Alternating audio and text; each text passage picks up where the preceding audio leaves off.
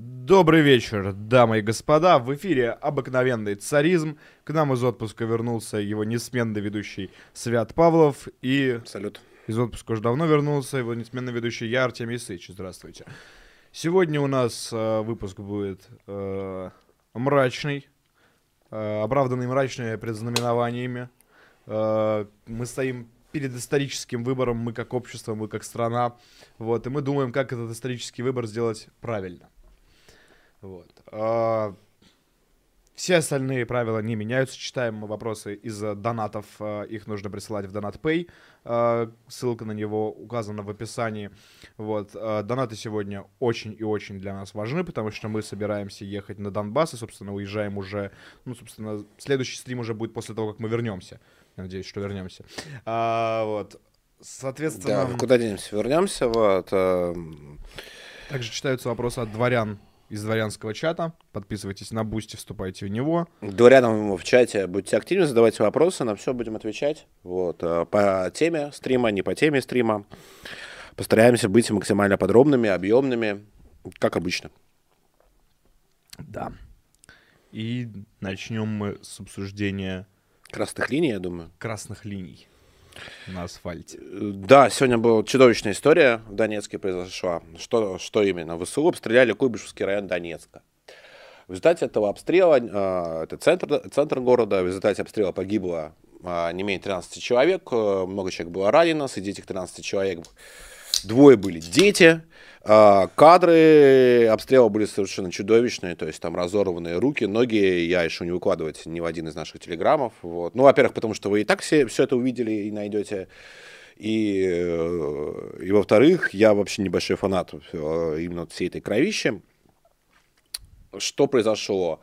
Это было, ну, понятное дело, то, что повторять э, фразы, там, хватит терпеть э, очередное, очередное украинское преступление, э, мне, честно говоря, надоело по той простой причине, что все Не эти, хватит. все эти очередные украинские преступления, они проходят, уже происходят даже не на протяжении последних, последних э, полугода, а на протяжении 8 лет. Вот, э, и понятное дело то, что э, ПСУ совершенно не преследовали никакие цели поражения военных объектов, то есть удар был произведен просто по общественной... По остан- остановке. По остановке рядом с магазином, джем, вот, э, и просто попал а, в обычных обывателей, которые совершенно не, не являются ни- никакими российскими солдатами, ни, никакой там российской военной техники и военных объектов там не было. То есть это классическое военное преступление. Причем это был не единственный обстрел сегодня. Сегодня также обстреляли рынок Сокол в Донецке.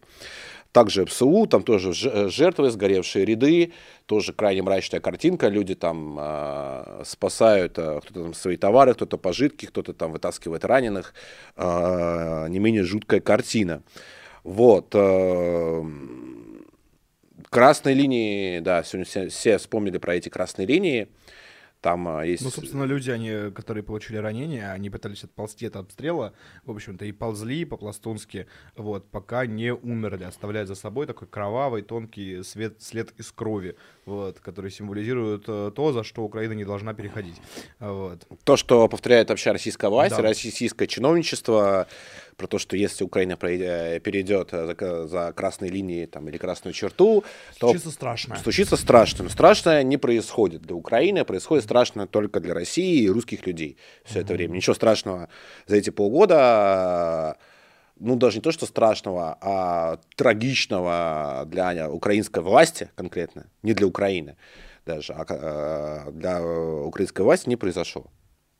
Более того, украинская власть э, сегодня, наверное, Чувствует себя абсолютно в безопасности, она на коне, она чувствует фурор, она э, преуспевает от, эм, собственно, победы, вот, э, и военной, и медийной, а именно Харьковского прорыва, вот.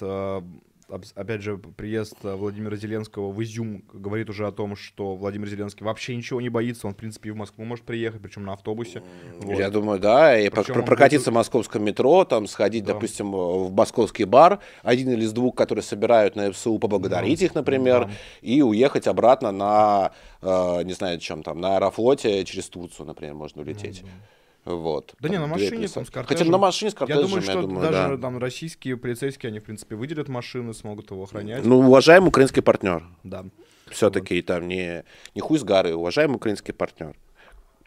Э, Да, это, конечно, горькая ирония, но куда без нее. Просто по той простой причине, что в Изюме, когда был Зеленский, если что, то до Изюма отбивает даже не то, что там все наши э, так называемые аналоговнеты, а обычная ствольная артиллерия. Ну, там вот, причем любая. То есть, Причем любая, да. Не, не- не то чтобы там какие-то сверхкомплексы типа коалиция СВ, там э, обычные д- там э, пушки Д-20, которых там на, на вооружении даже у НМ-ДНР и ЛДНР. Но так как Зеленский, как известно, до сих пор не перешел через красную линию Зеленского, э, российское государство современное, по загадочным для нас причинам а, продолжает не то что жалеть, но он остается для него неприкосновенным. Вот. Да, потому что э, на самом деле я про это дело уже писал, вот, э, про там неприкосновенность Зеленского, потому что э, убив э, Зеленского в начале войны, э, Российская Федерация получила бы гораздо меньше, чем если бы она убила Зеленского сейчас, ну то есть, потому что Зеленский он начинал свою политическую карьеру все-таки как марионетка да, как человек а, зависимый, воспользовавшись условиями военными, вот, э, выражением военное время, во- выражением военное время можно оправдать очень много, Все что угодно вообще, на а, самом и деле. обычно тебе это сходит с рук, а- особенно если ты победишь. Вот. а, И используя э, словосочетание военное время, Зеленский очень плотно концентрирует власть на себя. Поэтому э, уничтожение Зеленского, оно ну, на Украине, скорее всего, вызовет больше кризис власти, чем уничтожение Путина в России. Ну, то есть, я ни к чему из этого не призываю, там даже ну, Зеленского не надо трогать, там все хорошо. Тем более Зеленского. Тем более Зеленского. Такой уважаемый Вот, человек а, просто. про- просто- Убивает русских промыш- уже промышленных масштабах. ну, Просто как я бы, как же его трогать? говорю о том, то, что ну, вот, э, уровень концентрации власти у Зеленского на Украине, он колоссальный. Вот, он гораздо больше, чем когда-либо... у не- э, не- был Чем у любого украинского президента до, как Да, минимум. да. Вот, чем любого украинского президента до. Как, э, судя по всему, единственная фигура, которую Зеленский не может спихнуть э, основатель, собственно, Залужный. Вот. Э, И, и- то, э, как ни странно, Залужный э, не демонстрирует нигде готовности там, свергать Зеленского, чтобы договариваться с Путиным, на что э, был расчет, судя по одному из первых обращений президента По, поводу- Федерации. по поводу СУ, которые должны свергать... Да, э, да, да, там ре- режим безумных нацистов-наркоманов. Да, но что-то не заладилось. Да, не заладилось. Залужный, очевидно, абсолютно лоялен. Вот. И более того, он будет и дальше планировать э, операции по типу Харьковского прорыва. Вот. И он тоже живой, кстати.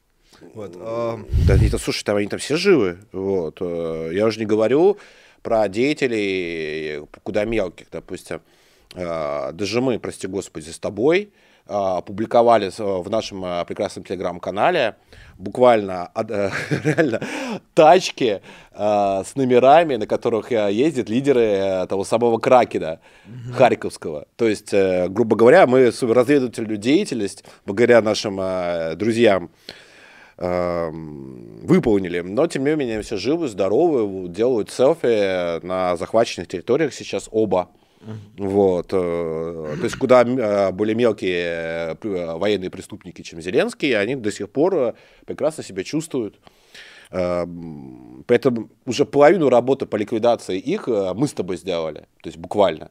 Ну, половину. То есть, вот.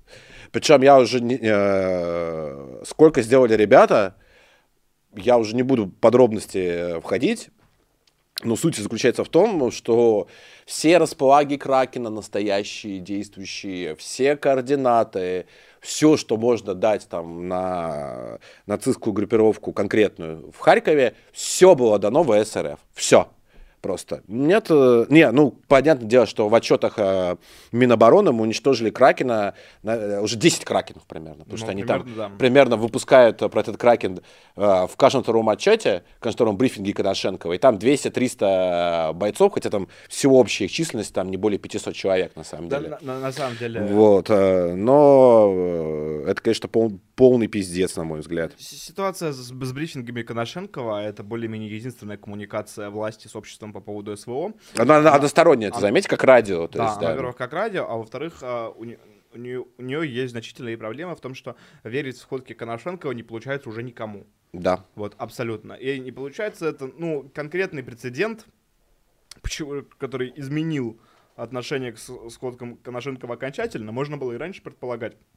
Харь- Х- Харьков. Это Харьков, да, потому что, э, во-первых, эти сводки Коношенкова, они несколько дней просто игнорировали ситуацию на Харьковском фронте. То есть э, все там гражданское общество людей... На третьи-четвертые сутки, не помню, да. сказали про эту э, перегруппировку, вот эту постыдную. Да. Люди, которые следят за войной, смотрят на карты и видят зияющий прорыв. Вот. В этот момент э, Коношенков э, продолжает рапортовать об уничтоженных националистах. Вот. И Причем это... вообще на других направлениях. А да. про Балаклею там было... А, там знаешь что? Я вообще обратил внимание. Там где-то день на третий, еще до вот этого заявления про перегруппировку, а, было заявление о том, что в Балаклее, короче, мы уничтожили националистов. Причем а, было вдвойне удивительно, а откуда, они, а откуда они взялись в Балаклее, если Балаклею как бы мы контролируем официально. Угу. А, слушай, я пошел еще дальше, и мне стало интересно, а как освещают всю эту историю с а, а, Балаклейской катастрофой наше официальное информационное агентство? Так как я там до сих пор могу э, заходить э, терминал агентств, там где вот э, агентства, ну все международные и наши, три, mm там ТАСС, Интерфакс, РИА. Я решил бить была, слово Балаклея. А, знаешь, сколько мне новостей выдало за вот трое суток про, про Балаклею?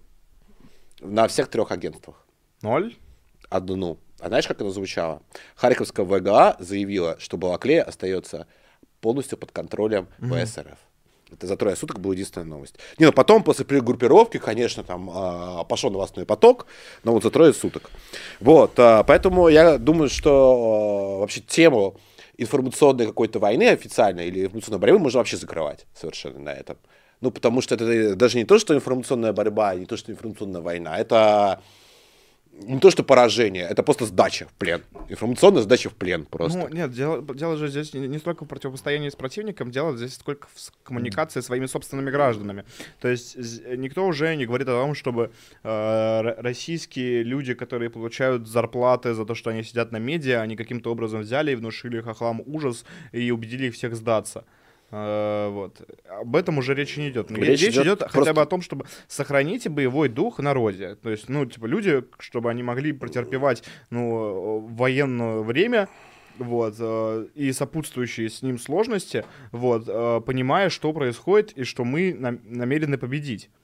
Вот. Да, тут и... даже, я, даже, я подумал дальше, короче, знаешь, мы как говорим с тобой сейчас об этом информационном освещении, как о российском кино, знаешь, обычно об российском кино говорят как о хромом, больном, слепом, одноногом ребенке, и вот что вот если ребенок сделал какой-то шажок, короче, один, ёбнулся, обосрался, он говорит, ну ничего страшного, он шажок сделал. Вот дальше я даже э, хочу, чтобы они просто ну, хотя бы какие-то факты передавали, которые хоть как-то соприкасаются с действительностью. Уже, я уже не говорю, чтобы там кого-то куда-то сподвигнуть на какой-то подвиг, кого-то утешить, просто хотя бы вот просто не э, выдавать хотя бы факты, соответствующие действительности. Вот хотя бы так я уже э, буду говорить и думать о том, что у нас какой-то информационный прогресс произошел в России. Ну, нет, я с тобой не согласен, потому что коммуникация между обществом и властью в военное время, она э, как бы определяет, что дальше делать. То есть, потому что военное время — это время, когда тебя могут убить. А, особенно если это война с Украиной, которая может убить тебя, потому что ты русский, потому что это прямо декларируется очень многими украинскими чиновниками. Причем, как мы знаем, может убить даже в Москве, например. Да, причем даже в Москве, то есть, э, и, и, и, и даже не вступая в Москву, собственно, составом ВСУ. Вот. И поэтому, ну, как бы человеку в военное время нужно ориентироваться в этой реальности. То есть, и поэтому ему нужен э, от, ответ от властей, что сейчас происходит. Мы собираемся побеждать или мы собираемся проигрывать? Что мне делать? По, собираемся договариваться, мне а, ехать и... на войну. Да, это да, но... И отсутствие этой коммуникации, угу. оно создает такой вакуум доверия, и в этом вакууме доверия, например, лучше всего э, плодятся слухи. Лучше всего плодится паранойя, лучше всего плодится ну, совершенно паническое состояние. И, э, ну, например, именно в этом, э, как бы, Николай II Э, его антирейтинг, он формировался под влиянием анекдотов. Э, вот, он, э, ну, то есть абсолютно крестьянских, нереалистичных, тупых, не смешных анекдотов, которые рассказывали. Но дело в том, что имперская власть не могла предположить э, в пропаганде вот, что-то альтернативное этому.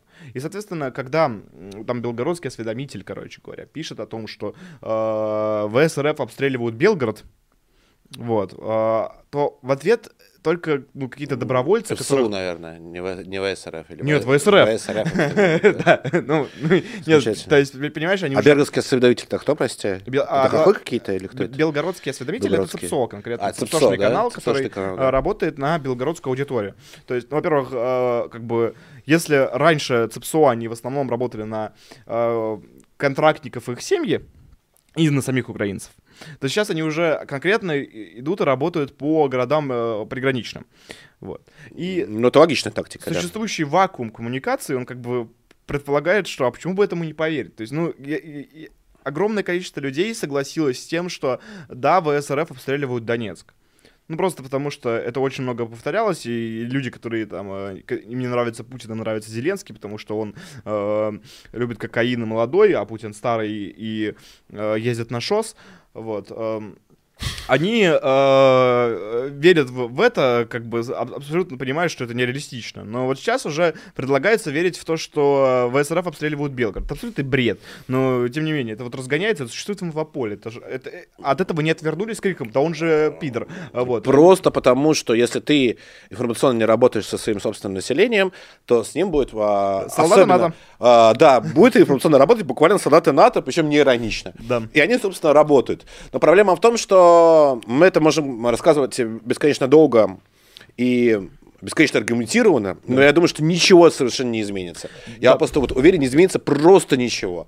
Абсолютно так. Ну, то есть э, мы не, не очень влияем на российскую власть, поэтому, э, ну, что влияет на российскую власть? Э, Какая мотивация вообще российской власти? Какое целеполагание российской власти? Мне кажется, очень хорошо прояснил прошедший в Самарканде э, саммит ШОС. Ну, я, я- я предлагаю еще немного поговорить про обстрел, просто тут э, сразу несколько тем хотел раскрыть, и мы обязательно перейдем к саммиту ШОС, и плюс там э, к нам постепенно еще приходят донаты и донаты. Друзья, э, задавайте свои вопросы, все, на все будем отвечать. Вот. э, обязательно.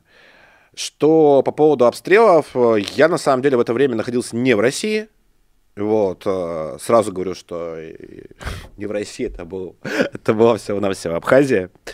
Вот, э, но на самом деле э, у меня было самое мрачное расположение духа по той простой причине, что все это время, как, как вы видели, мы довольно активно, в отличие от МЛО РФ, э, департамента информации, э, галлюцинаций МЛО РФ, мы освещали историю Балаклеи, и я все это время находился на связи с нашими харьковскими друзьями. И я могу сказать одно, то, что там люди предельно демотивированы произошедшим. Предельно демотивированы произошедшим, и все пишут о том, что нас кинули. Вот. И Ну, правда. пишут совершенно правильно. А мне, э, так я, во-первых, мне очень сложно отвечать за власти РФ по той простой причине, что я ими не являюсь. Вот. И я провел чудовищно сложное время, потому что мне нужно было искать какие-то аргументы, общаясь даже не с какой-то там русской аудиторией в России, а с людьми, которые действительно кинули, предали, ничего им не объяснили. А, а, С одной стороны, они слышат, как их будут убивать, резать, расчленять э, и так далее, буквально. А с другой стороны, им говорят, сорямба, у нас перегруппировка случилась. И что мне лично отвечает этим людям, это одни из самых лучших, честных, а, великолепных русских людей, которые служат, русской идее в тылу врага буквально. Что мне отвечать а, на эту группировку, я не знаю. Вот. Я долго говорю о том, что у нас есть российское государство, а, российское государство и и э, русские люди, русская идея, русский народ, русская нация это немного, не немного, а два параллельных вообще мира абсолютно, которые с- э, друг с другом соприкасаются едва ли. И то, что мы работаем э, и верим, и живем э, ради России вечной, а не ради Российской Федерации, потому что я не знаю, а кто живет ради Российской Федерации. Вот, я думаю, что даже Путин не живет ради Российской Федерации. Я не знаю. Ну, может, кто-то и живет. Вот. Мы живем ради России вечной, мы воспитанные и так далее. В общем, очень тяжело. Людям очень тяжело, им нужна поддержка, им э, нужна поддержка в том числе, э, ну, буквально психологическая, потому что это был тяжелый надлом не только для российской какой-то там истории, но и это был тяжелый надлом э, для, в первую очередь, людей там и э, поговорить, просто объяснить э, то, что произошло, пообещать, и, а, а главное не только пообещать, но и сделать, э, вернуть все эти утраченные территории, спасти этих людей, которые оказались, по сути, заложниками этой чудовищной ситуации. Это то, что обязана сделать российская власть сейчас. Вот. Э, но ни того, ни другого нет. Я не уверен, что будет. Вот. Я не могу ничего обещать. Я вот могу обещать за себя или там за нашу редакцию могу что-то обещать. А за российскую власть я не могу ничего обещать, потому что не являюсь ее представителем. И это самое грустное в этой истории. Ну, самое главное, что э, вновь освобождать утраченные территории каждым разом будет труднее, потому что после, ну, типа, понимаете, если бы Российская Федерация сказала бы, что это было бегство след... следствие поражения некомпетентности э, вот его и его, вот, так как эта халатность, повлекшая за собой смерть, то он там привлечен к ответственности. Вот, его должность занимает гораздо более компетентный человек, и впредь мы такого не допустим. Это было бы понятно. Вот, а сейчас, когда э, Российская Федерация де-факто заявила, что, ну, понимаете, нам нужно было отступить, потому что как-то не с руки было отыгрывать от Харьковской области. Есть у нас, да, там какой-то план. Да, там, вот. там еще было объяснение про то, что мы будем э, лучше освобождать Донбасс. Причем, вот. причем примерно такой же, как и было с, от, а... во время отвода из э, севера да, Украины. Да. А, ну, только севера Украины там еще не успели сформироваться ВГА, вот, там не то, чтобы очень много людей были привлечено к ответственности, а еще не было прецедентно отхода с территорий. То есть и то, что за отходом войск следуют а, так называемые фильтрационные мероприятия, после которого совершенно беззако... происходит беззаконие по отношению к мирному населению, что их казнят, что и, их убивают, изображают из этого военные преступления, совершенные Российской Федерации, что убивают людей, которые подозревают, что они сотрудничали, а, луч... а убивают их, возможно, даже не подозревая, а, а понимая, что такие люди могли быть, их, и кого-то нужно расстрелять в назидание им, вот, а, как это делает украинская власть на территориях. Потому что, я не знаю, видимо, Владимир Путин считает, что чем больше люди находятся под обстрелами, тем больше они будут его любить. И чем больше а, они испытывают каких-то невзгод, они тем больше и, и, имеют э, желание этим невзгодам противостоять. Вот. Это не совсем так. Дело в том, что единственное... Прямо скажем, да. Единственное, что хочет сделать человек по отношению к пытке, это не испытывать ее. Вот. А ну, слушай, более того, вот буквально не так давно, когда вся эта трагедия случилась, Быстраков в 3.22 писал о том, что уже на других территориях, э, свежеосвобожденных, уже не хотят люди брать гуманитарку. Ну, да. Не хотят э, попадать вообще никакие видео, не дай бог. Вот. Не потому, что они там все зажрались, а просто потому, что не боятся. Это работает именно так. То есть э, Украина работает на устрашение населения, на запугивание его и работает на террор террор э, это страшное, но во многом э, местами эффективное средство. И да. это нужно понимать. Оно эффективно ровно по одной причине. Оно эффективно ровно по той причине, что нет никакой действующей силы, которая от этого террора может защитить. А, нет никакого там неименуемого возмездия, которое придет на, на голову террористов. А, нет никакого однозначного а, гарантии, что если человек совершил зло на территории Украины, то он будет наказан. Э, этих гарантий нет, и их с каждым днем как будто бы все меньше в них верится. Хотя об этом вроде как декларируется до сих пор. Но пока. Ты знаешь, вот схожая история. Э, мне рассказывали многие люди из Одессы, и журналисты, и жители просто. А, похожая история очень была по трагизму. Как раз после э, сожжения Дома профсоюзов в 2014 году, когда именно э, украинские вот эти вот все боевики, нацисты, как их там не называть, но наши враги, да, а, будем говорить так. Они реально боялись то, что вот, э, не иронично, то, что Россия, она высадит десант просто и будет мстить за этих людей. И это было не только, не просто какая-то чья, э, э, чья-то больная фантазия одного человека, это была прям массовая история, то, что они там реально прятались, многие уезжали из Одессы, ну, причастны непосредственно к э, массовому убийству Доме профсоюзов. Но Россия никакого десанта не высадила. Причем в реальности 2014 года, если бы Россия высадила десант, она могла бы взять Одессу, я думаю, за несколько дней а возможно даже из один несколько часов, буквально. Вот. А, но, как известно, если враг или противник на свою жестокость а, не встречает никакого возмездия, то он становится еще более жестоким. На самом деле, только что пришло в голову, что вообще противостояние иде... в идеологическом уровне, ни в какой мере там, не пытаюсь э, совместить это противостояние на уровне интенсивности и актуальности насилия, оно очень похоже на протесты БЛМ в Америке. В том смысле, что на насилие конкретно э, применяла только одна сторона, а именно, собственно, погромщики БЛМ. Вот. Э, они занимались конкретно погромами, воровством, вот, а обуславливали это тем, что их угнетают очень жестоко, очень страшно, очень неприятно.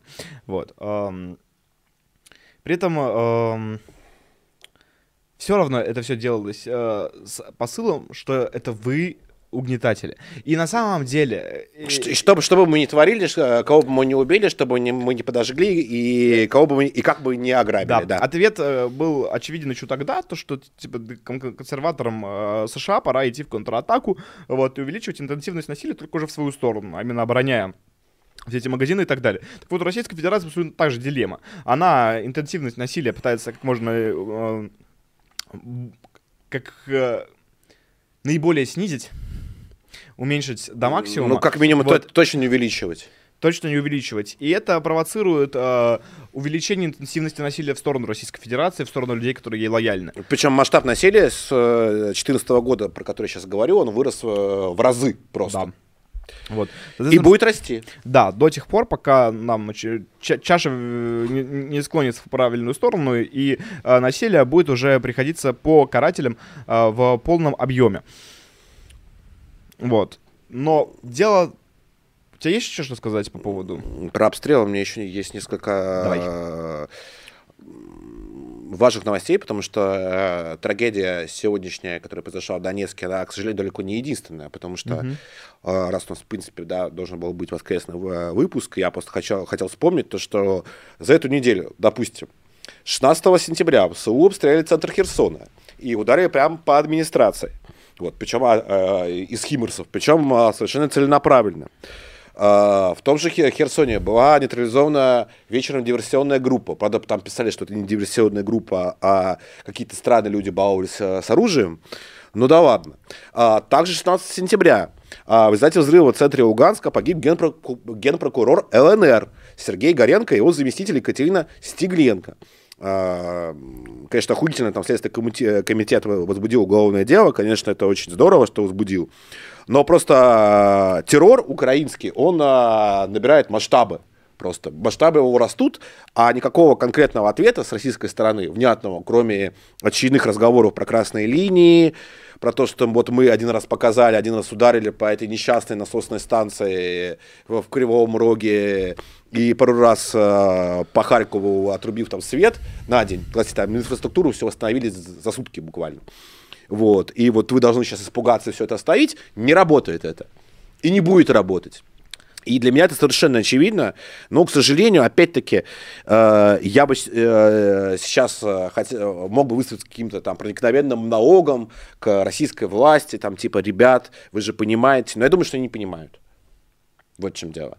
То есть я думаю, что вот все эти обращения, они, все эти обращения в пустоту, там, э, да, там как там, в телеграм-канале многие русские или там зекты, блогеры, журналисты, они, э, знаешь, там каждое утро начинают с обращением, там, ребят, давайте уже, вот, там уже Холмогоров там про ядерную войну, Дмитриев там ему не смей, там все там с другом уже ругаются, но на самом деле это такой диалог просто с пустотой, потому что у нас по-прежнему взаимодействие с российской властью, оно а, происходит в формате радио. То есть, с одной стороны, там что-то одностороннее совершенно. С, с одной стороны, там перегруппировка, с другой стороны, люди начинают задаваться вопросами, и на этих вопросов ответов нет.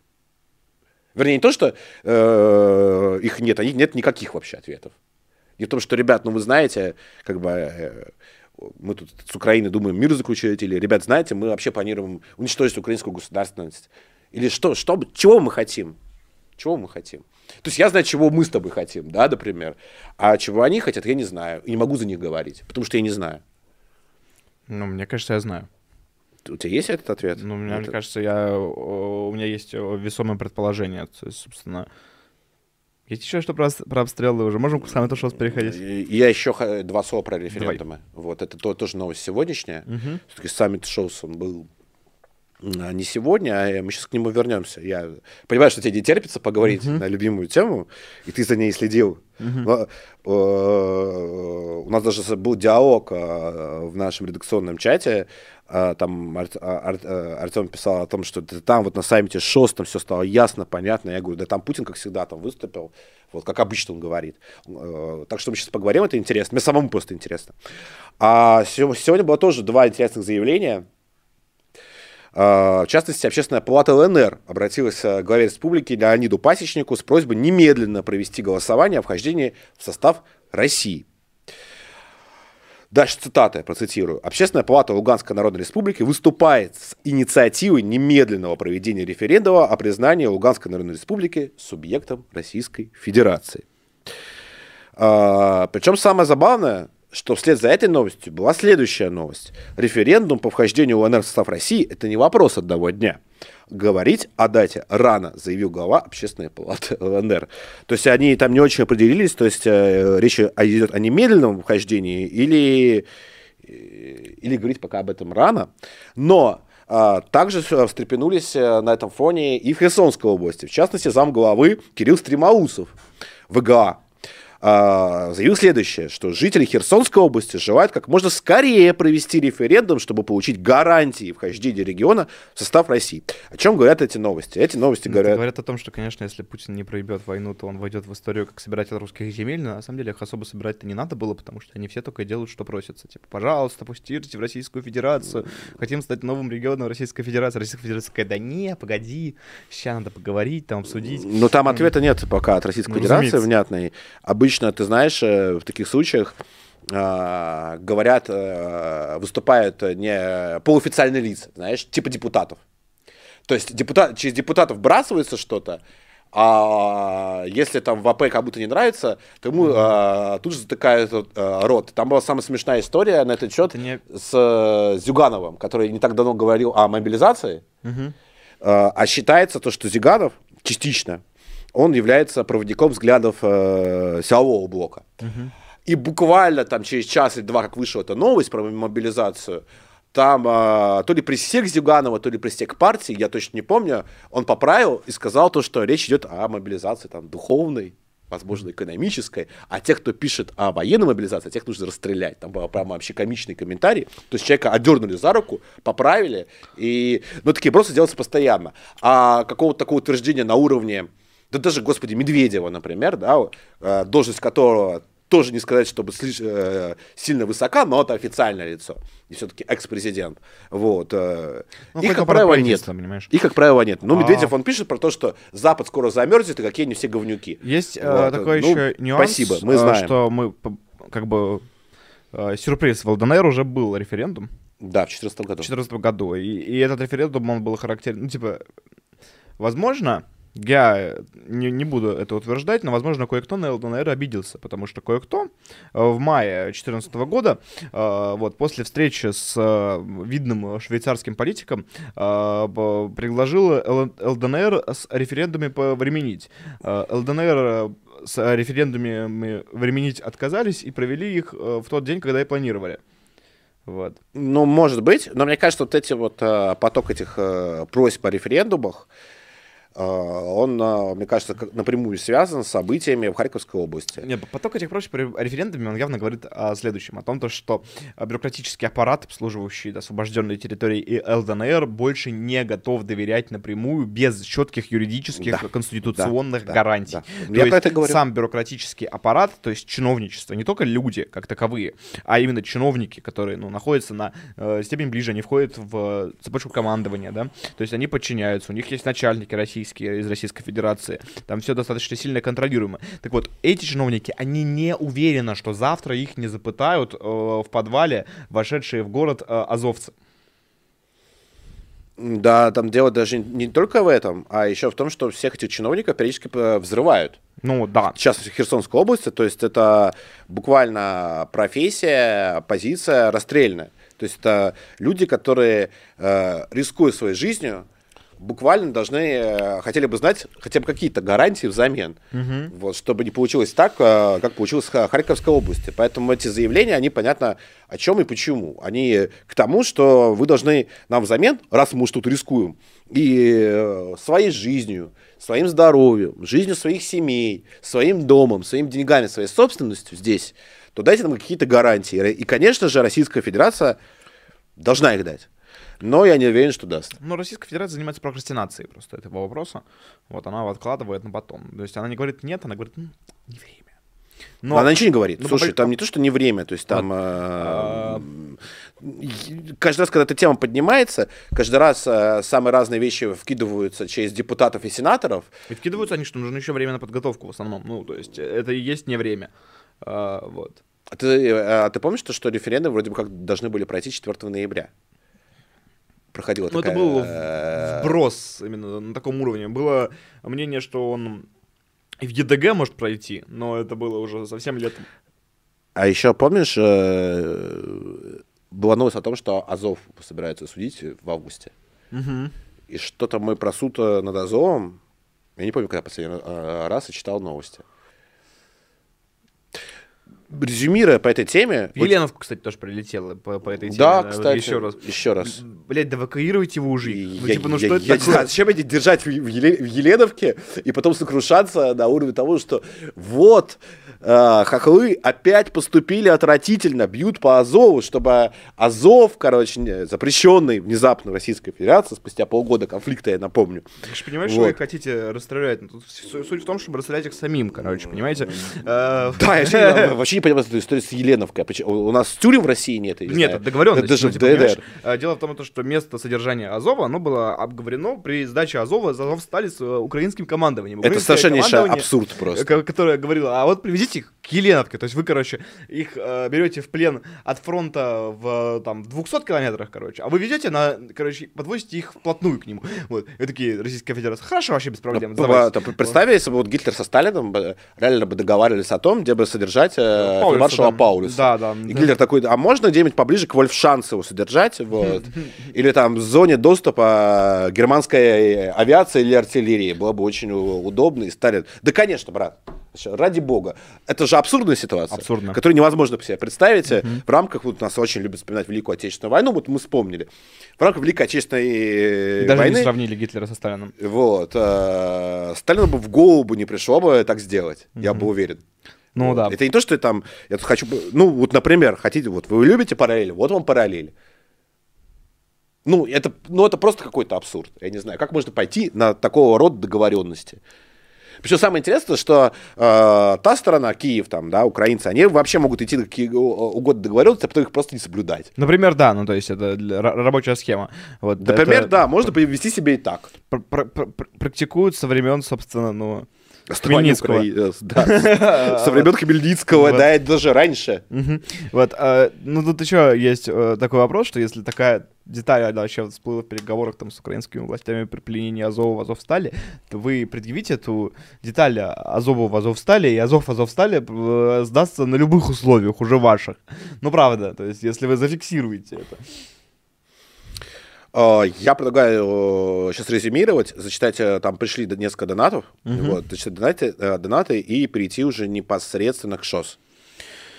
Ну, слушай, ну тут, э, понимаешь, почему я очень хотел, э, чтобы ШОС был первой э, темой, потому что мне кажется, что она очень многое объясняет. Именно то, из-за чего происходит э, вот все это говно. Война принимает все более и более уродливую форму. То есть она э, очень сильно видоизменяется. Вот. Э, Сейчас не эпоха Первой мировой, но это, э, такое вот это коллективное выжидание, отказ от инициативы сначала добровольной, потом э, э, перехватка инициативы, вот, э, дальше э, огромное коли... ну, фак- фактически э, у нас э, в результате отказа от инициативы, более-менее добровольного, э, противник получил возможность наступать, он э, пробовал два раза на одном направлении, у него не получилось, а на другом направлении его ждал триумф.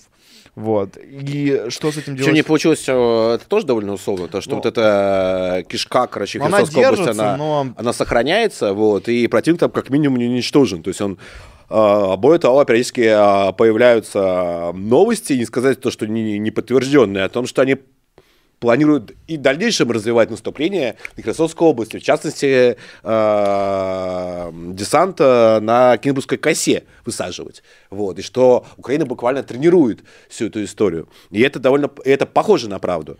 Э, я что хотел сказать-то на самом деле, вот к чему вся эта речь про вот эти э, безумные, жестокие обстрелы. Я считаю, то, что самое важное, что должна сделать российская власть, это дать чувство уверенности э, не только нам, но и в первую очередь людям на, э, на освобожденных территориях. Иначе вас там никто не то, что э, не будет встречать цветами, как вы думали, э, в феврале этого года, а никто никогда не будет поддерживать вообще.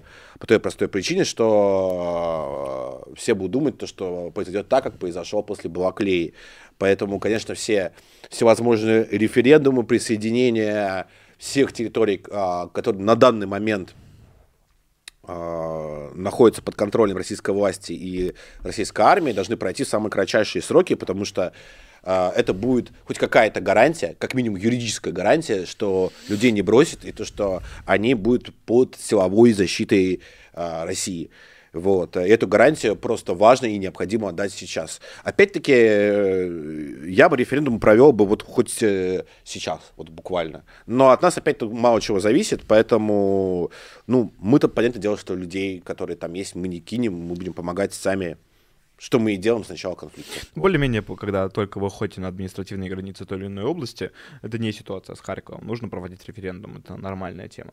Вот. А второе, это когда этот нюанс а, с, как раз с Харьковским прорывом в том, что, ну, типа, э, понятное дело, что это не группировка, а именно прорыв, но проблема в том, что никто даже не подумал об эвакуации. То есть, на самом деле, российская власть не очень сильно верит, что ее там ждут, уже, типа, видимо, она находится в апатии, что если э, Киев, включая не принесли, значит, э, если не выдали группировки ВИ э, ключи от Киева, значит, никого нет, никто не ждет. Вот, поэтому единой эвакуации не было, и, и эвакуирующихся, ну, там, там ВСУшники буквально догоняли на э, пунктах пропуска в Российскую Федерацию. Да, да, на тех вот. же тиграх, да. И никто не позаботился о том, чтобы ну, задержать ВСУ хотя бы на том, чтобы эвакуировать да, людей. Слушай, о чем речь? Они там не позаботились даже о том, чтобы эвакуировать не только э, местное мирное население, но и, допустим, предупредить, э, предупредить части ЛДНР и Росгвардии о том, что мы mm-hmm. вообще отступаем. Да. Например. И Начнем с этого. Есть тоже очень неприятный нюанс. Э, тот самый, э, что э, после э, сдачи Харьковской области появилась сразу ну, там, цепочка репортажей о том, что украинцы находят могилы, которые сделали там военнослужащие Российской Федерации, закопали украинцев, поставили им кресты, установили личность, вот, и закопали по православному обряду, вот, а потому что ВСУшники сами тела не забирали. Вот. И пытаются изобразить из этого военное преступление, какие украинцы мрази. Но украинцы там мрази, никто не сомневается вообще в этом. Есть следующий вопрос, почему там кадровые военнослужащие Российской Федерации вместо того, чтобы там рыть траншеи, блиндажи, ну, вообще создавать линию обороны, делать, как минимум, э, которая не было сделано в той же самой Балаклее. короче, натягивать колючую проволоку, устанавливать минные заграждения, делать схроны с оружием, mm. готовить диверсантов, готовить террористов, которые будут взрывать э, чиновников сотрудников военно Я даже говорю не про диверсантов, Украины. а как минимум создать хоть какую-то линию обороны, которая не была сделана в Балаклее вообще. Очень, очень большое количество чисто военных задач, вот, которые э, военнослужащие Российской Федерации не решали, вместо того, что, э, в, в то время, какое они рыли могилы ВСУшникам. Выполняли функцию ритуальной конторы. Я предлагаю, э, э, что я очень надеюсь, что ВСРФ сделал из этого вывод. Единственный способ хранить ВСУшников после этой войны это будет трактор. Ну правда, ну что это такое? Ну, слушай, там куча совершенно мрачных, непонятных историй про то, что э, то же самое Балаклеи, почему Балаклею обороняли те же самые мобилизованные ребята из ЛДНР и части Росгвардии, угу. потому что, например, их не предупредили, что мы вообще отступаем так-то. Ну, там соборовцы, собственно, сидели в окружении. Соборовцы и ЛДНР, да, и, и первый же день имея огромное численное превосходство, украинцы, они же не взяли Балаклею как раз. Им было оказано сопротивление, причем сейчас у нас в официозе любят говорить, ну, это вот ребята из ЛДНР не выдержали просто. Эти ребята там единственные, кто там вообще оборонял это была клею, начнем с этого. Вот, и вы их, вы их там бросили, но вы, про это не говорите просто. Вот, и это, конечно, стыд и позор. И вообще, почему мобилизованные ЛДНР находятся на первой линии обороны находились? Почему никому это в голову не пришло? Почему то же самое было в Херсонской области, помнишь? Вот там, где Украины, э, украинские войска совершили этот, прорыв, форсировав Ингулец, э, там произошло то же самое. И при этом, э, помимо непосредственно первой линии обороны, и боев есть огромное количество задач, которые могут а, выполнять мобилизованные так-то. В том же самом да. ТУ, например. Да, ладно, типа, не, я просто не знаю, как выглядит э, первая линия обороны в, у ВСРФ. Но, насколько я знаю, самой, как, э... самой Балаклей, вот именно как линия обороны, то, что вот есть э, у СУ, допустим, той же Авдеевки и Маринки, да, ее не было от слова совсем в чем, э, как бы, говоря... Ну, то есть на, на уровне окопы, траншеи, бетонированные ну, блокпосты там и так далее, вот. да? Вот этого не было. Вот я Этим никто говорю. не занимался. Вот, ну, опять, опять же, у украинцев э, линия обороны, она же выстраивается каким образом? Дело в том, что там в этой первой линии, в принципе, никогда не бывает концентрированное количество людей. То есть, э, когда, опять же, видно по видео, то, что ты не, не видишь, э, как дрон там засекает, короче, огромный, набитый там людьми в духе Первой мировой ну, окоп, да. которые там да. что-то цолят винтовки. Нет, там сидят 2-3 человека, вот, вот, которые просто на связи. Вот. И их задача единственная — это э, предупредить вот, собственно, артиллерию, предупредить пехоту, чтобы она подоспела на подмогу. Вот. В сущности, там, на передовой окоп, он сейчас является, ну, у украинцев является НП, поэтому очень сложно, потому что ты не можешь выцепить, потому что пехота, она не рассредоточена, она, рассредоточена по местности, а не сконцентрирована в одном месте, ты не можешь ее накрыть, допустим, из РСЗО и пройти дальше. Вот, она, она действует маневренно и активно. А здесь, ну, просто проспали и сбежали. Вот, очень печально. Причем проспали удивительным образом э, о подготовке балаклейского наступления написал, ну разве что какой-то харьковский бомж об этом не написал. Об этом писали вообще все просто. Вот просто все. Все вот российские Z-каналы написали. Причем писали там, э, там рыбарь, мы, ну просто все. Вот. А как это стало возможным? Нам, конечно же, не объяснят. Вот. Референдум о признании Луганской Народной Республики субъектом Российской Федерации состоится осенью в ближайшее время. Депутат Госдумы Водолацкий. Ну, вот а, опять это брос через депутатов. То, что, о чем я говорил конкретно. Дворянский чат. Проверка общественного мнения через депутатов. Давай зачитаю первые донаты. Они, Давай. большинство из них как раз связаны с темой нашего разговора. И перейдем к ШОС. Итак, а, Попкорн Маэстро, 500 рублей. Свят, ты читал доктрину фашизма за авторством Муссолини? Мне батя порекомендовал хороший у вас батя, я вам скажу. А там какое-то фуфло без конкретных выводов и четко обозначенного метода. Абстрактный космический фэнтези-текст, прочитав который вы вообще нихуя, э, который вообще нихуя не ясно. Ну вот я, допустим, молодой фашист. И что дальше ебать? Ну, вообще, доктрина фашизма это брошюра, по сути. Это не, не какая-то там... Э, э, гениальная работа, это постпропагандистская брошюра, и, э, и, и судить о становлении идеологии фашизма по ней не стоит. Вот Артем уже может судить. Да, господи, фашизм, он э, такая... Благодаря кое-кому, кое-чему подарку, в общем, на день рождения, Артем может судить, на самом деле, о фашизме. Да, я могу судить, что фашизм, он такой...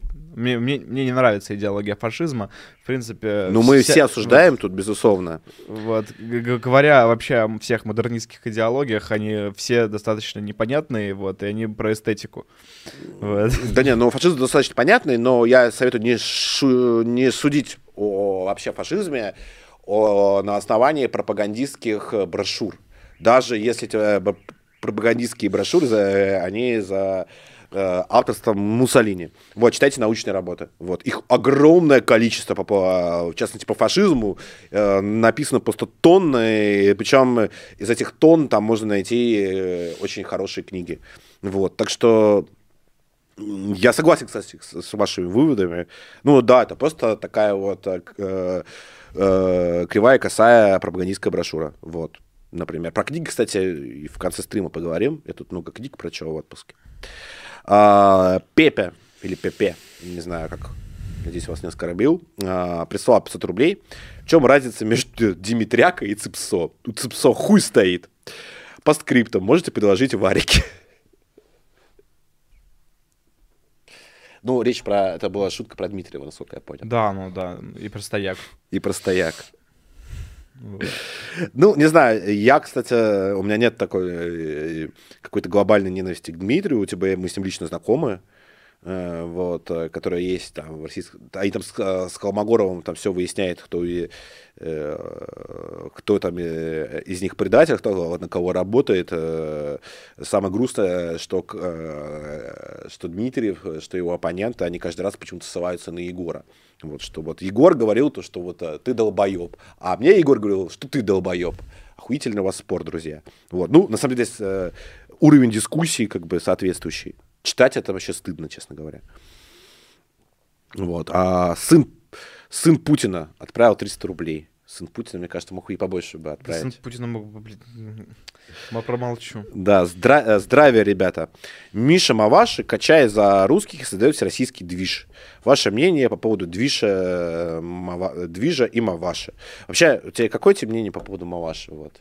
Слушай, ну я помню его как э, мем из моей начальной школы примерно, понимаешь? А вот, а сейчас он выглядит... Мем из моего там первого-второго курса, да, тоже, института. А, тоже как мем, кстати. Вот, то есть, ну, типа, был такой чел, который читал рэп за ЗОЖ, а сейчас он выглядит, как, я не знаю, про ап- про, апофеоз про хипстерства, понимаешь? То есть то, как он одевается, э, то, как он себе образ создает, мне кажется, что он сейчас будет э, рекламировать э, какой-то э, я не знаю, чтобы вот не обидно. Издал сборник стихов Миша Маваш. Он ЛГБТ поддерживает, ты не знаешь? Не знаю. Ну, а ЛГБ... Ну, если ЛГБТ качается, на турниках проводит время, то поддерживает. Короче, а если бухает, то нет. Наверное, так. Я не знаю. Я за этот я, я, знаю очень мало. Я но... тоже. И за ним вообще, честно говоря, не слежу. Но сколько мне говорили, сколько мне попадалось то, что они там пишут и делают, все это выглядит очень как такая гос, э, э, какое-то госизобретение э, за зарплату. Возможно, я ошибаюсь, я не буду говорить, ну, но Слушай, очень вы... на то похоже. На мой взгляд, это выглядит как звонил 2008 просит вернуть его белые шнурки. А, вот. Да, ну, по-моему, нет вообще, кстати. Да нет, слушай, понимаешь, это... Понятное дело, что там не происходит того, за что 2008 можно любить, а, но все то, за что 2008 можно не любить, там именно происходит. А именно это очень такой пацанский национализм. То есть, ну, я помню, а, каким-то образом это не попалось. Миша Маваши очень... Ну, а, по-моему, даже там не говорит про национализм, это какой-то такой пацанский патриотизм. Даже да. вот так вот. Скорее. Я как бы помню, что э, я, опять же, я очень мало слежу, возможно, мне изменяет память, э, вот, я буду очень осторожен, вот, э, короче говоря, нам, насколько мне не изменяет память, Миша Маваши не очень-то решился поддержать СВО. Возможно, я ошибаюсь, но... Э, себе очень много соломы, короче. вот, я, честно говоря... Э, вот, короче, никак я не отношусь. Вот. Действительно, то есть, если они там будут делать что-то полезное, ну, хорошо. Ну, вот. Я тоже не особо внимательно сижу за всей этой историей. А, старая Ладога 200 рублей. На, на ТГ «Игра в цивилизацию» вышел толковый пост, не знаю такого телеграм-канала, а, вышел толковый, ты знаешь э, телеграм-канал «Игра в цивилизацию»? А, вышел толковый пост, э, где разобрано дальнейшее развитие событий на фоне случившегося поражения. Выбор простой, либо идти в радикалы к Стрелкову, или в к, э, с криками, что все это был ХПП и победа, как в Харьковской области. Единственная причина, почему партию войны не разгонят, отказ Зеленского договариваться. Никаких активных действий со стороны РФ уже не будет. Э, я, честно говоря, мне вообще сложно э, представить, что будет со стороны РФ, потому что какой-то внешней реакции на происходящее внятно я вообще не вижу, честно говоря. Вот. А что они там себе думают, да, Украина э, перехватила стратегическую инициативу по всей линии фронта. Это самое печальное, э, что произошло по итогам э, Балаклейской катастрофы. А что думают там власти РФ, какая там башня какую ебет, ну, не знаю, вот про это пишет там Низыгорь. Но я не верю ни Низыгорю, ни не верю никому и ничему, если это не мой источник, и если это не вижу своими глазами. Что там будет, что они там себе думают, не имею ни малейшего представления. Да, поэтому, а, поэтому нужно в первую очередь э, ориентироваться и надеяться на себя, своих товарищей, своих друзей, и налаживать э, горизонтальные связи э, и помогать друг другу, помогать... Э, да нет, нужно очень много всего на самом деле сделать. В первую очередь это э, завести лицензию на гражданское оружие. Например, вот. да. Либо подружиться с людьми, которые обладают гражданским оружием. Вот. Второе, что нужно Причем сделать... близко. Да. Второе, что нужно сделать, это желательно а, обучиться управлять, э, использовать это гражданское оружие. Это, кстати, вот единственное, для чего вообще гражданское оружие нужно в Российской Федерации, это чтобы научиться с ним, э, собственно, из него стрелять. Вот. Все, все другое там более-менее запрещено. А дальше э, я бы, ну, конечно, рекомендовал искать всякие э, небольшие, как это называется-то, дачные кооперативы. Дачные кооперативы. Вот. Дачные кооперативы, товарищество индивидуальных застройщиков, где у ваших друзей есть э, желательно, ну, как орлиное гнездо, вот, откуда можно будет озирать округу хорошо, хорошенько. Вот, при этом желательно, чтобы, ну, вы могли создать бутылочное горлышко, то есть очень узкий проезд, но при этом вы можете контролировать, а, вот, а, вашу пользу. Ну, то есть, ну, вариантов, что делать а, в, э, в ближайшем будущем, их на самом деле очень много, вот, они все более-менее законные, то есть, ну, а, а, объезжать Московскую область по кругу, там, знаете, искать места, которые там, то есть, а, возможно, стоит а, подумать... Ну, я, собственно, вот, вот спек спектр э, мероприятий, которые ты сейчас описываешь, я имел в виду подналаживать горизонтальных связей. Вот. В принципе, в принципе, еще достаточно перспективный вариант это а, осматривать предприятия, которые в целом смогут продолжить работу, но им, возможно, потребуется защита.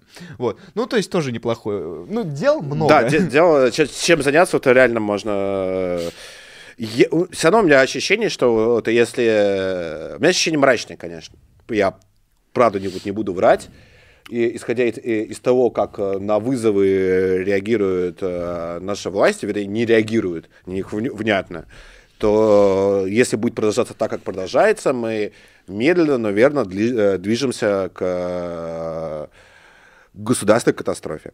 Вот, я скажу вам прямо, вот э, то, что я, не то, что даже думаю, я это чувствую. А думать э, по этому поводу мне сложно, по той простой причине, что достоверных источников информации о том, что они там думают и планируют, у меня нет. Вот. А, нам из Сербии пишут. А, Славка Миркович, 100 рублей. Удачи вам на Донбассе. Спасибо, Славка. Привет из Сербии. Смог прислать донат в рублях только через карту друга из Москвы. Смотрю ваши стримы и учу русский язык. Слава России, слава Сербии, слава России, слава Сербии, Косово и Сербия. Кстати, по поводу Сербии сегодня был смешной, а, реально смешное заявление Вучича ну, и я рассмеялся. Там недавно у них был гей-парад.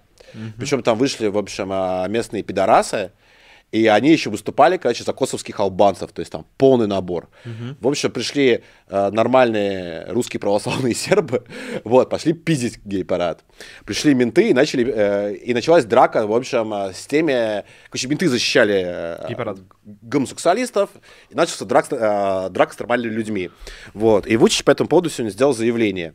Он сказал то, что нельзя избивать людей других взглядов, вот. Но хуем трясти на улице тоже плохо, короче. Ну, ну там просто... Вот это, вот это классический Вучич, короче, который... Мне кажется, что это не пытает, классический. Это, пытается усидеть, э, усидеть на двух-трех стульев, вот. Э, но рано или поздно не получится, я думаю. Угу. Как, как и у всех, кто пытается усидеть на двух-трех стульях. Угу, там, сидеть на, на одном. Да, вот как мы... У нас вот один стул всего-навсего. Нет, ну нас два их. Да. Двоих. Я уже не буду шутить про пики, и не только. Uh, Старая Ладога отправил 200 рублей. Симонян уже заявил, что вхождение ЛДНР в состав РФ – это автоматические удары по РФ. Значит, никаких референдумов. Я не видел, что там Симонян заявил, если честно. А, поэтому очевидно, что власти РФ хотят слить, но с сохранением лица, а не как в Харьковской области. Давайте исходить из этого, рассматривая варианты дальнейших развития событий. Почитайте тезисно. А, опять, опять э, нам говорят про вот этот самый пост э, ТГ, ТГ-игра цивилизацию. Там все разобрано. Я не читал пост, опять-таки, и Артем тоже не читал, и вообще об этом ТГ слышим первый раз. Вот. А, ну, позиция очевидна, которая у нас может быть по этому поводу, то, что она заключается в том, что все эти территории, э, все эти референдумы нужно было а, это вообще вопрос по вчерашнего дня, а сейчас их ну, нужно прямо сейчас, вот, вот сегодня э, референдум, завтра о присоединении к России. Вот. Э, и это нужно не для того, чтобы привести референдум ради референдума, а для того, чтобы успоко- просто успокоить там людей, как минимум. Вот, это понятно. А что хотят слить, а что не хотят слить, я опять-таки не располагаю этой информацией просто. А, понимаете, я не буду даже не очень интересно смотреть пост на канале «Игра в цивилизацию», потому что играть в цивилизацию — это очень весело и прикольно, мне очень нравится сама по себе эта игра, но когда мне тоже, кстати. Э, политический обозреватель называет свой канал таким образом, это значит, что он опускает одну из важнейших аспектов вообще политики э, в принципе.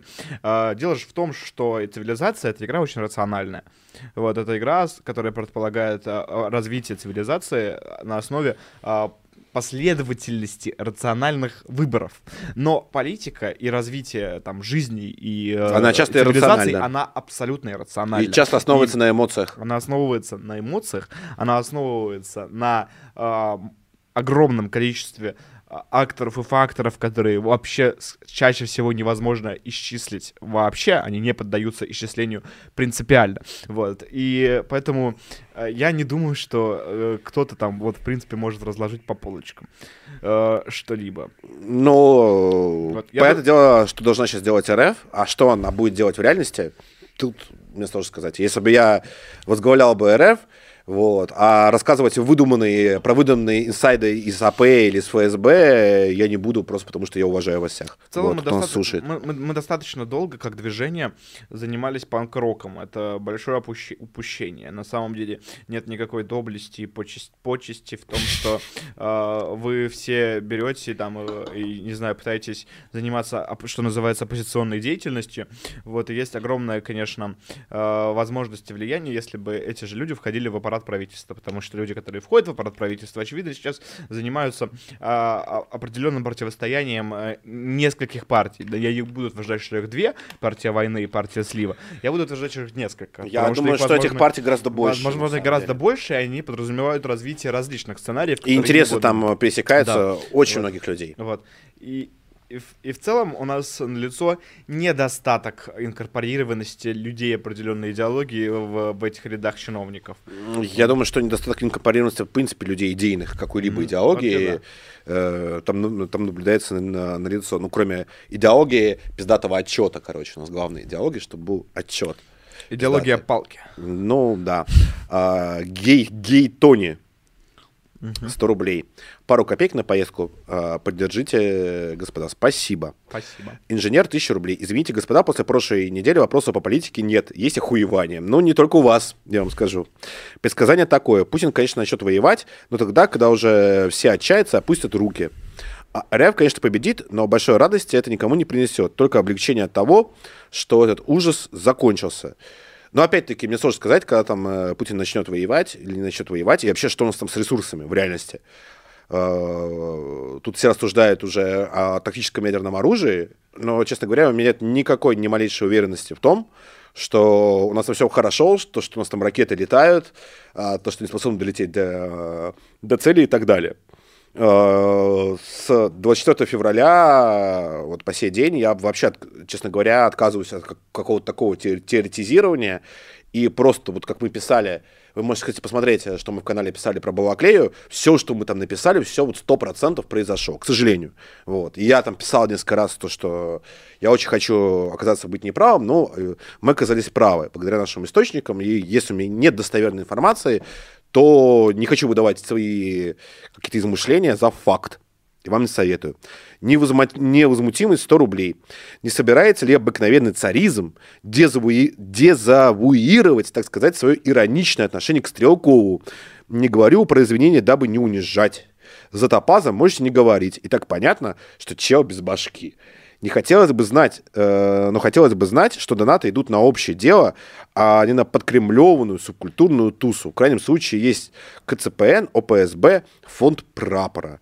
Э, ну, во-первых, по поводу извинений. Мне, на самом деле, извиняться совершенно не сложно, если я не прав. Или если я ошибся, или сказал э, что-то неверное. Допустим, э, прямо сейчас э, на последнем стриме, где мы были вместе с Артемом, и также это был новостной стрим, а мы сказали неправильную и неточную информацию о том, что э, Бульба Престолов телеграм-канал, если мы заговорили об извинениях, а, никогда или там не собирал, не репостил сборы на наших воинов. Нет, Бульба Престов действительно репостил сборы, в том числе репостил сборы наши, и поэтому я приношу извинения конкретно автору. Я не знаю, кто там, там было какое-то расследование недавно, там 40-летний ли это мужик с лайфа, мне совершенно не важно. Мы сказали неправильную и неверную информацию, ввели людей в заблуждение, и я приношу свои извинения. Вот, это важно. Но что не отменяет того, что Бульба Престолов все равно воспитал э, целую армию совершенно безумных нытиков, которые вместо того, чтобы решать, хоть как-то думать над решением проблем, которые нас окружают, вот, предпочитают просто ныть. Вот. Э, эти, эти слова я оставляю при себе, а за, по поводу репостов э, и по поводу сборов, спасибо огромное Бульбы за то, что он репостил наши сборы, все деньги пошли на бойцов. Вот, они в том числе благодарны ему. Что касается Стрелкова, я не помню, что мы, что, мы говорили что, когда-нибудь что-нибудь оскорбительное про Стрелкова. Ты помнишь такое? Я говорю, мы определенно напоминали, что э, Стрелков Про... общество Дизмораль, вот, но за это извиняться-то я не буду, потому что Дизмораль, она никуда не делась, вот, и критиковать э, э, действия правительства и дизморалить лично э, меня, российское общество и боевой состав — подразделения, это совершенно разные вещи. Ну, Никто да, не говорил возможно, мы шутили про э, мемы насчет э, спецоперация провалилась, полностью провалилась, может быть, это было. Вот, даже на стриме с фунтом, по-моему, это было. Но я могу сказать свою позицию, которую мы, по-моему, озвучивали, то, что как военный профессионал или военный эксперт, естественно, Стрелков, э, и, кстати, вы упомянули Топаза, даже Топаз на стриме об этом говорил, что как военный эксперт, как военный специалист Стрелков, безусловно, заслуживают внимания. Все рассуждения по поводу кода военных действий заслуживают более чем пристального внимания, потому что в этом смысле он действительно оказывается на 90% прав. Другой вопрос то, что... Э... Как он э, свою экспертизу подает. Да. Вот. И это тоже важно. И никто никогда из нас точно не говорил о том, что Российскую Федерацию, Вооруженные силы Российской Федерации, Генштаб э, Вооруженных сил Российской Федерации и etc. etc. нельзя критиковать. И наоборот, критиковать их надо и нужно. Вопрос как? Да, вопрос как? Ну, если мы чем-то там обидели Стрелкова, то приносим тоже свои извинения. А по поводу того, что э, Стрелков э, там некомпетентный специалист или некомпетентный военный, мы никогда не говорили точно. То есть, к мнению Стрелкова по поводу непосредственно боевых действий нужно всегда прислушиваться. Безусловно, как бы в его компетентности никто никогда не сомневался, по-моему, здесь. А, Потемкин Застричинский, 100 рублей. Настоящая фамилия Миша Маваши, Ниц.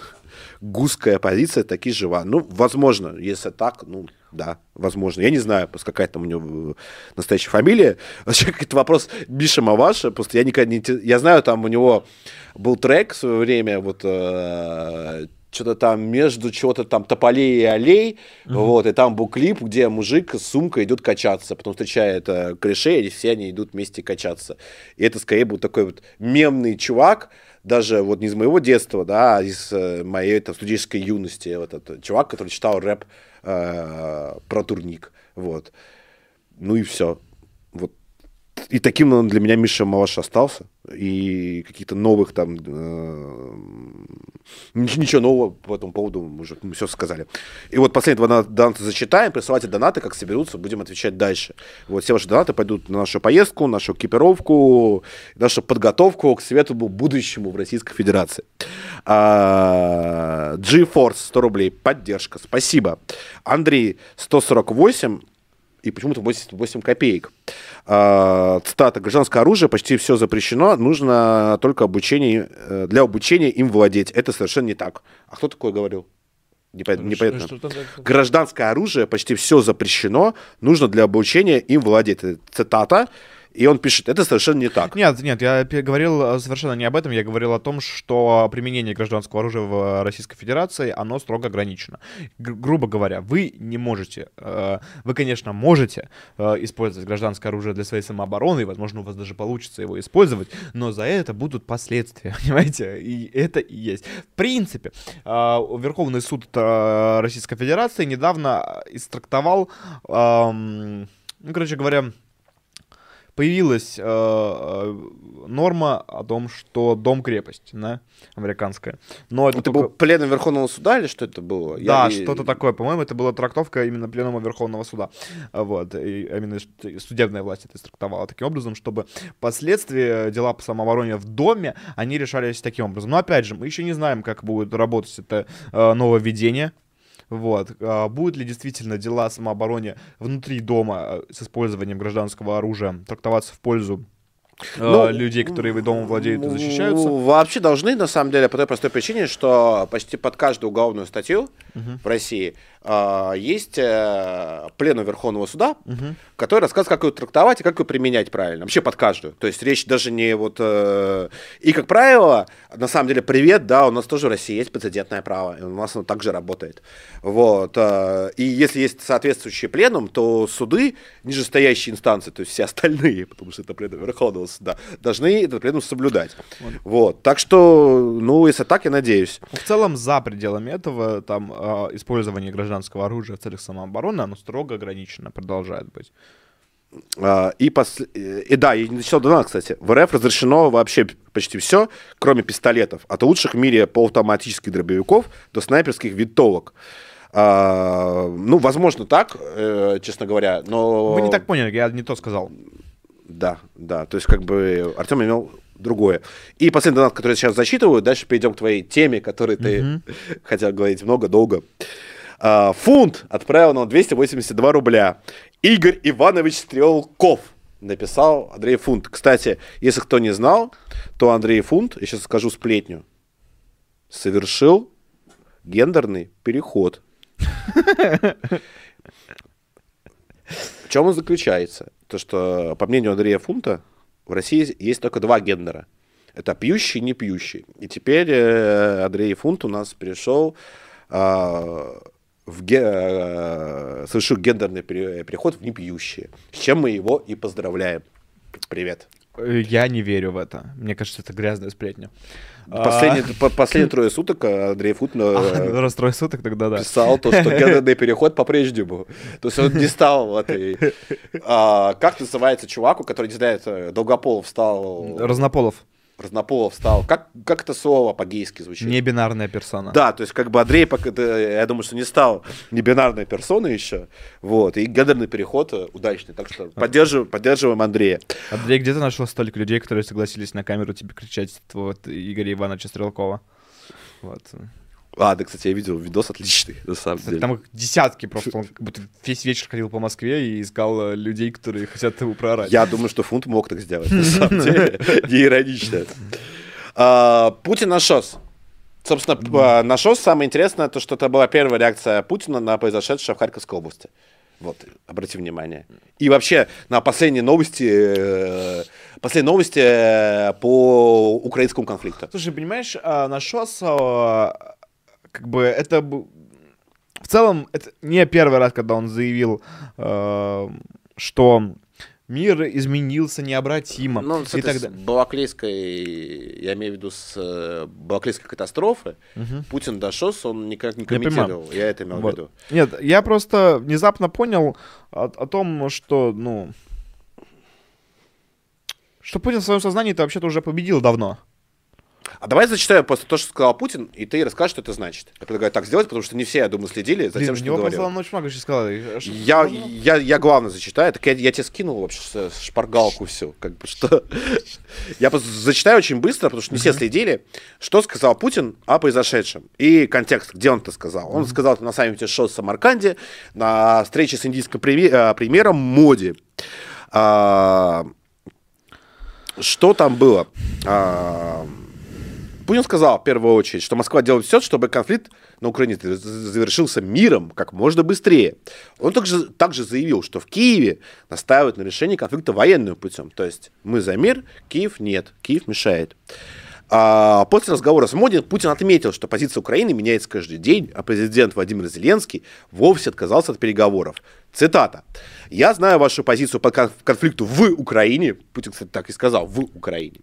У него там был маскировочный кашель, понимаешь? Он э, сказал так, что это на самом деле не было звукоразличимо, но либералы написали «вы», некоторые написали, что с... Э, маскировочный кашель. Да, там, там не было понятно, на самом деле, «на» или «вы», он сказал. Вот. Да, э, хлопок ртом. Ваши озабоченности, которые вы постоянно высказываете, это имеется в виду моде, э, мы сделаем все для того, т -т -т -т, что конфликт разрешился быстрее. Ну, э, что еще он сказал? Киевские власти объявили о том, что они начали активную контрнаступательную операцию. Посмотрим, э, чем она у них закончится. И дальше он там флаг им в руки сказал. Вот. А. И третье важное заявление из того, что он говорил. Вооруженные силы России нанесли пару чувствительных ударов. Будем считать это предупреждающим ударом. То есть очередные красные линии, которые, которые в общем, э, Украина так и не перешла. Вот. Это, собственно, три основных его мысли. Ну, мне, мне, мне, мне кажется, что сами мысли Путина, они э, э, мало интересны. Понятное дело, что у него... Э, ну, ну, правда, то есть... Э, как бы есть вот у тебя уважаемый... Во-первых, э, что очень важно сказать. Э, Владимир Путин не умеет дружить. Вот, там, типа... Э, ну, то есть есть пьеса «Мой друг Гитлер». Вот, да, про она... Владимира Путина когда-нибудь там какой-нибудь, я не знаю, ты сейчас договоришь, ты договоришься, Артем. Напи... Ну, нет, по-моему, нельзя сравнивать друг... Ладно, короче, не будем сравнивать. Он, ну, Путин не умеет дружить, потому что вот эм, Российская Федерация попала в сложную ситуацию. Она оказалась в состоянии войны, ну, де-факто. Вот. Она оказалась в состоянии войны и беспрецедентных э, международных санкций. На, э, в том числе и на логистику основных доходов да, то есть на, на основные доходы э, в бюджет. И э, настоящий бы друг, ну, Путина, допустим, Индия, страна, с которой мы дружим, Индия, э, миролюбивая страна, а.к.а. Э, страна с самым большим э, парком Т-90С на планете. Т-90С производится на Урал-вагонзаводе. А, но это не важно. Вот. И если бы Индия была бы нашим другом настоящим, то что бы она сделала? Она бы взяла бы и отдала нам денег. Ну, даже не, не просто так, а, например, за товар, там, за нефть. Но Индия же сделала не так. Или за газ. Или за газ. Индия же сделала не так. Индия такая, о, Российская Федерация, ты оказалась в тяжелой ситуации. А давайте вы нам скидку сделаете. Да, да, да, да. То же самое сделал Китай, то же самое сделала Турция. То же самое сделали они абсолютно все. И на все скидки э, Российская Федерация согласилась, как будто бы, ну, нам деньги не нужны, как бы нам нужно вам э, нефть в юанях продать. Потому что, ну, вам нужно же валюту улучшать все-таки. Не, не всем же с долларом и евро ходить. А, правильно? И в этом смысле Путин очень плохой друг. В том смысле, что он э, э, дружит э, вот этим вот э, покупающим манерам, да, когда ты э, просто э, бросаешься деньгами в друзей, короче, и рассчитываешь, что за это приобретешь искреннюю лояльность. Ну нет, искренняя лояльность таким образом не э, приобретается, ты воспитываешь своих друзей так, чтобы они на тебе паразитировали. Вот.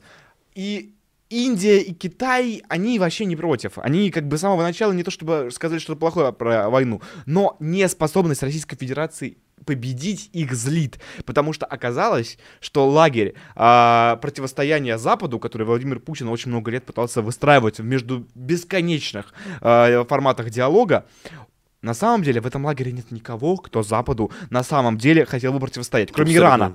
А, но это совсем совершенно отдельный момент. Просто у Ирана есть огромный ресентимент, потому что их с нихуя посадили на огромные санкции, после которых, ну, типа, совершенно... Э, они у... до сих пор под ними сидят. Да, они до сих пор под ними сидят. Это уничтожило совершенно всю жизнь э, в стране, которую они знали. Они совершенно не поняли, за что. Вот. И в итоге, ну, очень сильно ожесточились против э, западного мира. И более того, под этими санкциями научились жить. То есть им Запад стал нахрен и не нужен.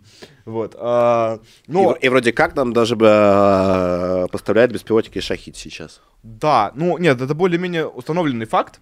У меня, кстати, есть э, очень интересная теория, потому что, ну, Я, я, я ее чуть позже выскажу.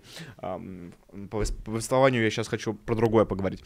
Вот. А- оказалось, что, ну, в принципе, и Китай, и Индия, она видит перспективу развития вместе с западным миром. Причем, ну, типа, Китай, а, непонятное дело, то есть это не, не то, чтобы это оптимально абсолютно, да, для Китая. Есть Китай, Тайвань. Китай это а, главный враг для США номер один, это угроза номер один. Это не э, это какая-то угроза номер два после России. Нет, Китай это главная угроза, потому что США понимают, то, что в мировой экономике э, благосостояние США зависит от того, насколько им удастся сдержать экспансию Китая. А благосостояние США, оно более-менее с рекордной инфляцией и абсолютным а, отсутствием роста экономики, потому что эксперты, опять же, уже говорят о том, что экономика США в этом году не вырастет. То есть Америка становится беднее. Типа, деньги обесценятся, экономика останется на том А у же уровне. Европы она и так и вовсе упадет. Что? Экономика. У У, Европы у- у вообще упадет. будет кризис. Нет, Китай остается э, врагом номер один, А, потому что это единственная страна, которая действительно получается быть экспансионной, в отличие от Российской Федерации. У нас нет продукта, кроме углеводородов, которые мы можем поставлять, а логистика у нас обычно ну, была бы та же, если бы не европейские санкции. А, вот. А, нет, у Китая есть возможность э, заниматься экспансией в Африке. Америка В Латинской Америке, в кстати. Латинской Америке. Америка с этим будет что-то делать. Америка, ну, типа, а, показательно села Си на лицо. Вот, чтобы, ну, Китай как бы знал. Но Китаю все равно. Китаю нормально с этим. Потому что, ну, типа, это люди никогда не... Ну, никогда такого не было, что Китай был бы воинственной страной. Китай, даже когда он идет на войну, он в ней обычно Твои огребает. прогнозы, будет ли Китай штурмом брать э, Тайвань? В моих прогнозах нет. Ну, мне тоже кажется, что нет. Мне, мне, мне кажется, Китай не будет добирать Тайвань. Мне кажется, то, что, ну, типа, Тайвань станет независимым в, в крайне определенной перспективе. Вот. Несмотря на это, Китай видит какие-то перспективы для экономического роста, и с этими перспективами ему нормально, и он эту заваруху на Украине совершенно поддерживать не собирается. Вот. Индия, ну, Индия занимается тем, то, что она а, насыщает российскую нефть своими присадками и передает ее в Штаты. Вот, то есть э, за- собирает с этого доходы в бюджет. И нормально, ну, типа, ну, правда. Вот. А, и оказывается, и что весь этот клуб антиглобалистов, его не существует в реальности. Это Ну, просто... существует только в голове Владимира Владимировича. Да, то есть о, единственная реальная как бы страна, которая, собственно, собирается с этим э, Западом бороться, Иран. Это, это Иран. И то потому, что у них, ну, очень большой уж ресентимент. Вот. При этом э, для Владимира Путина он сделал главное, что мог на Украине. Ну, то есть это заявление, которое кочует из выступления в выступление, оно, то то есть много раз было слышно с э, начала войны, вот, о том, то, что мир э, изменился, и мы открыли дорогу для истинной многополярности. Вот, судя по всему, Владимир Путин... На Мэйфе он тоже самое говорил, да. Да, это, а, это было не один раз уже, конечно. Судя по всему, он достиг главного, что хотел сделать э, в этой войне. А, Это э, чтобы получить очень много санкций, получить легитимную возможность перевода э, международной торговли Национальной в- валюты. В национальные валюты. Вот. И как- как-то начать формирование вот таких других углов силы. При этом изменилось отношение к Владимиру Путину. В целом, а, тревожным звоночком был МЭФ, где Владимира Путин посмел отчитывать Такаев. А, посмел, потому что Такаев находится, ну, а, Ну, спо- ну, вспомним вообще, э, как э, свою власть сохранил Такаев. Да. Благодаря кому, собственно, Вот, благодаря а- Владимиру Путину. Начнем с этого. То есть нет. там единственная, единственная работа, э, единственная спецоперация УДКБ, которая удалась, и, судя по всему, спецоперация УДКБ потом больше и не будет. Нет, а, разумеется, это не была спецоперация ДКБ. То есть, разумеется, Ну, это российская спецоперация. контингент ДКБ, который был введен в Казахстан, он не принимал участие в подавлении протестов. Каза- казаки справились сами. Но тот факт, что ОДКБ было призвано и приняло что участие, то, что оно прилетело в Казахстан, уже как бы Ты помнишь, ты автоматически... помнишь второй такой случай? Чтобы УДК УДКБ а реально... кого-то запиздило. Нет, никогда не. Потому что обычно страны ДКБ воюют друг с другом. А, ну, ну, правда. Вот. Так, друг- других таких случаев не было. И вряд ли когда-либо будет, это правда. Но суть заключается в том, то, что... Там еще была довольно позорная история про то, что э, Такаев отказался от ордена Александра Невского, который ему вручили непонятно за что, блядь. Вот. а, и Песков потом был вынужден а, комментировать то, что, ну, на самом деле, мы не особо ему чего-то предлагали. Вот. Да. Э, Такаев посмел залупнуться вот, на Владимира Путина, после чего его начинают уже отчитывать моде. Вот. э, Ну, мы там то, что отчитывал, он а, скорее прямо говорил, говорил, то, что война нам особо не нужна, невыгодна, давайте вы будем сворачивать. Ну, Там вот нет. основной был нарратив вот э, его встречи с Путиным, а нарратив того, что Моди говорил, он сводился к этому. Кстати, а более-менее понятно, что Моди совершенно идиот. Вот, это он же, ну, правда, ну, типа, не век войн. Ну, это что это за категоричное утверждение, что 21 век это не век войн? Я думаю, что 21 век будет веком, ну, достаточно печальных, страшных, э, потрясающих э, ваше Я не думаю, что Моди идиот, я думаю, что вот эти вот все утверждения, они не имеют никакого смысла, а, вот, э, и нужно их, не нужно их воспринимать буквально. Ты знаешь, вот э, ам, когда вот, допустим, я еще работал э, в Рио, я часто писал про Китай, в частности, как раз, особенно когда ночью там что-то в Китае, наше утро там что-то происходило, то все официальные заявления Китая, они, а, там вот первые 20-30 предложений, они не имеют вообще никакого смысла. То, что первые 20 предложений, потому что Китай всегда был мирным государством, которое выступал за взаимное сотрудничество во всех, всех, а потом начинается, короче, где-то в конце начинается какая-то конкретика. Ну, мы хотим так, чтобы вы тут э, платили этим, э, мы поставляли газ, э, вы поставляли газ нам, а вы бы делали вот это. Вот. Но до этого должна быть такая вот азиатская, долгая, нудная и бессмысленная прелюдия.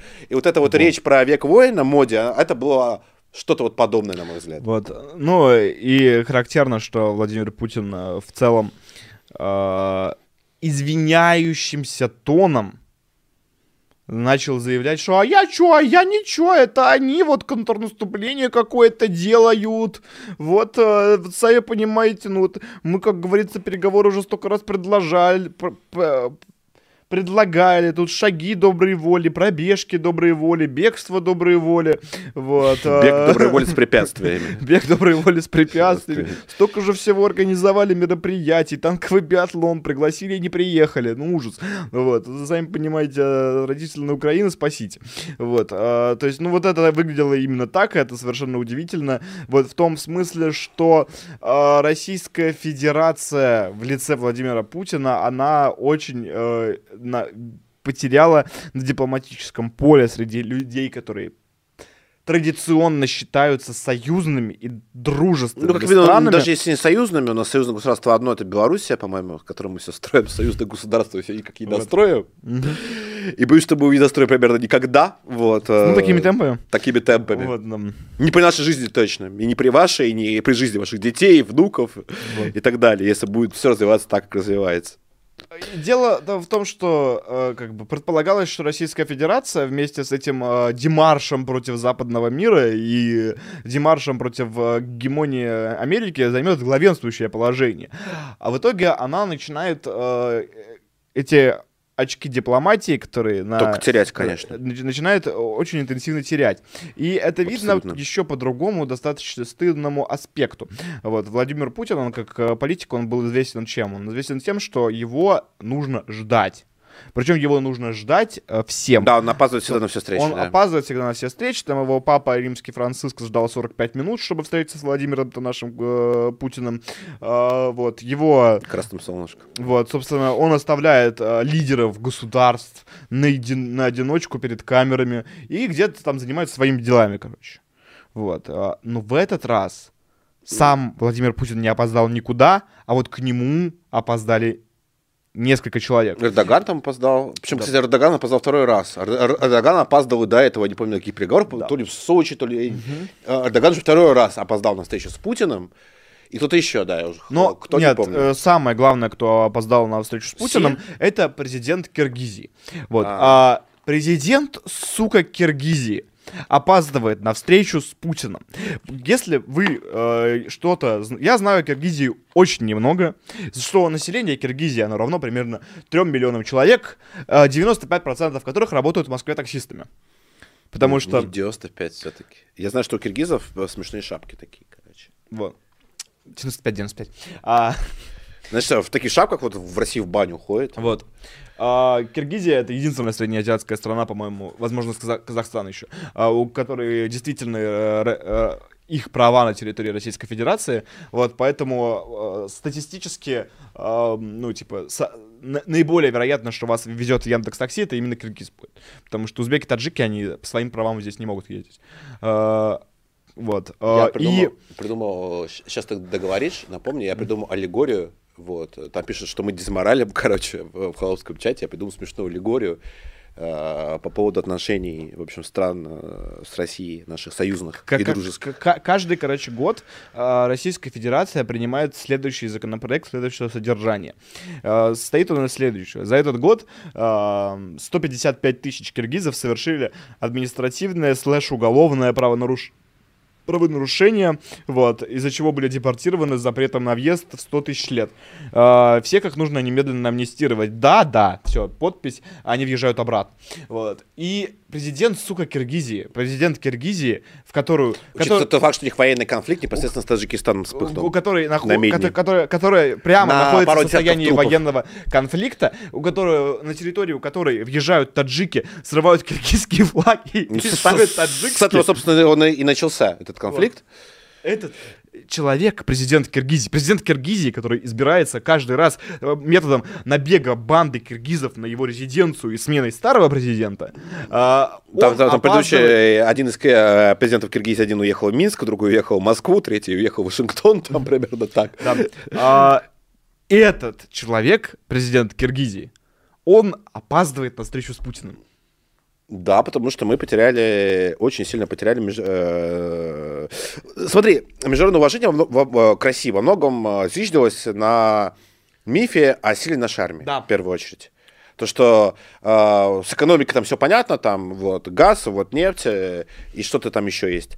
М, но в течение полгода мы не можем победить Украину, пускай с огромной помощью со стороны Запада. А, а последние, так сказать, пару недель и даже, наверное, месяц мы в основном обороняемся. Вот. И всех наступлений, которые мы, э, ведем, это наступление э, вагнеровцев э, в Бахмуте. Все. Вот. Поэтому авторитет, международный авторитет России без военных побед, без военных достижений во время этого конфликта, он будет падать и дальше. И то, что произошло на ШОС, э, на ШОС это более-менее закономерно. Вот, а, понимаешь, а, да, это очень... Потому что миф о, русской, о российской военной силе, вот, э, он э, за эти полгода очень э, сильно проржавел. Да, и не без помощи. А, вот, э, как бы есть еще такой важный нюанс, то что, ну, э, мифа об украинской военной силе никогда не существовало. Вот, и, соответственно... Абсолютно. Да, то есть одно а, дело, если мы воевали там с Америкой, например, Да. или там с НАТО, да хотя бы с той же Турцией. Да, да. И, соответственно, следующий миф, который возникнет, это миф, который э, звучит следующим образом, очень четко сформулированный Крыловым. А, что, что с людьми, которые не могут победить Украину, можно делать в сущности что угодно. Ну, или, И- или Егором, короче, дурака бить, деньги брать. Да. Вот, собственно, это будет э, распространяться по э, мозгам э, всех постсоветских элит, вот, и, соответственно, это будет набирать э, обороты. И там уже с Путиным уже никто даже разга- разговаривать не да, будет. это будет, просто. ну, ну, ну, правда, то есть это... Я, могу себе представить. Ну, да- дальше еще есть очень важный нюанс про состояние Путина. Это, собственно, внешняя усталость, которая явно проявлялась. Вот. Я вижу э, в верховном главнокомандующем очевидную ригидность мышления и полное отсутствие адаптивности к ситуации. Потому что я прекрасно себе представляю себе, как красиво э, можно было представить себе эту войну. Я даже, собственно, сам ее представлял красиво. Мне тоже казалось, что сейчас войдем э, и сейчас всех э, будем ебать по пути. Вот, э, короче говоря, ракеты сейчас упадут, все они испугаются, Киев сдадут, короче, будут бежать. Это все было у меня тоже, тоже представление. И я думаю, что у Владимира Путина тоже. Но я вижу ригидность и абсолютно отсутствие адаптивности к новой ситуации. То, что пошло не так, а что делать? И в итоге, как будто План бы... Б, план С. Дело даже не, на- не в наличии плана Б и плана С, а вот отказа от изначальной модели поведения. Что, ну, оказывается, это совсем другая война. Что делать? И я вижу, Оказывается, что это вообще война, а не специальная военная Да. операция. Начнем с этого. Вот. И, и- и я вижу, что есть э, вот э, такое э, старческое, оно похоже на детское капризничанье. То есть не, не, не хочу войну, хочу СВО. А, вот. А, не, бу- не буду ничего менять. Пускай Да у не, нас по- я- маленький я, ДРГ. Я, я думаю, дело, э, дело в том, что за последние 20 лет э, с по-настоящему серьезными вызовами российская власть не сталкивалась внешними. Да и внутренними, на самом деле, тоже. Ну, при, Вот, при Владимире э, Путине он все-таки воевал с Чечней. Все-таки чеченская война и нынешняя война — это две разных войны, прямо скажем. А, история с Грузией тем более. А, да, и когда-то, и когда была чеченская война? Только в самом начале правления. А, после окончания Чеченской войны никаких больших серьезных вызовов, ни внешних, ни внутренних, то есть навальнистские митинги, это смешно, это не вызов, вот, а, не было. И власть России сама себе успокоила, что она самая умная, самая талантливая, и без нас, дураков, она сама во всем разберется. Угу. А нам остается только слушать и кивать головой. Вот. А как-то последние полгода выяснилось, это не то, что не так, а это прям совсем не так. Но при этом они перестраиваться не будут и не хотят. Нам как раз по теме вопрос из дворянского собрания. Вот, пока не забыл, давай я его зачитаю. Угу. Судя по информационному фону, касательно Александр Новик, э, Александр Николаев пишет. Судя по информационному фону, касательно войны, РФ ничего менять не собирается. Как думаете, к чему следует готовиться честным русским людям? Заморозка, договорняк или же тотальный слив с последующей смутой внутри? Все разговоры про, про репки на сегодняшний день полнейший сюр, на мой взгляд. Я думаю, что все разговоры про репки э, были по полнейшим сюром, с того момента, как они только появились.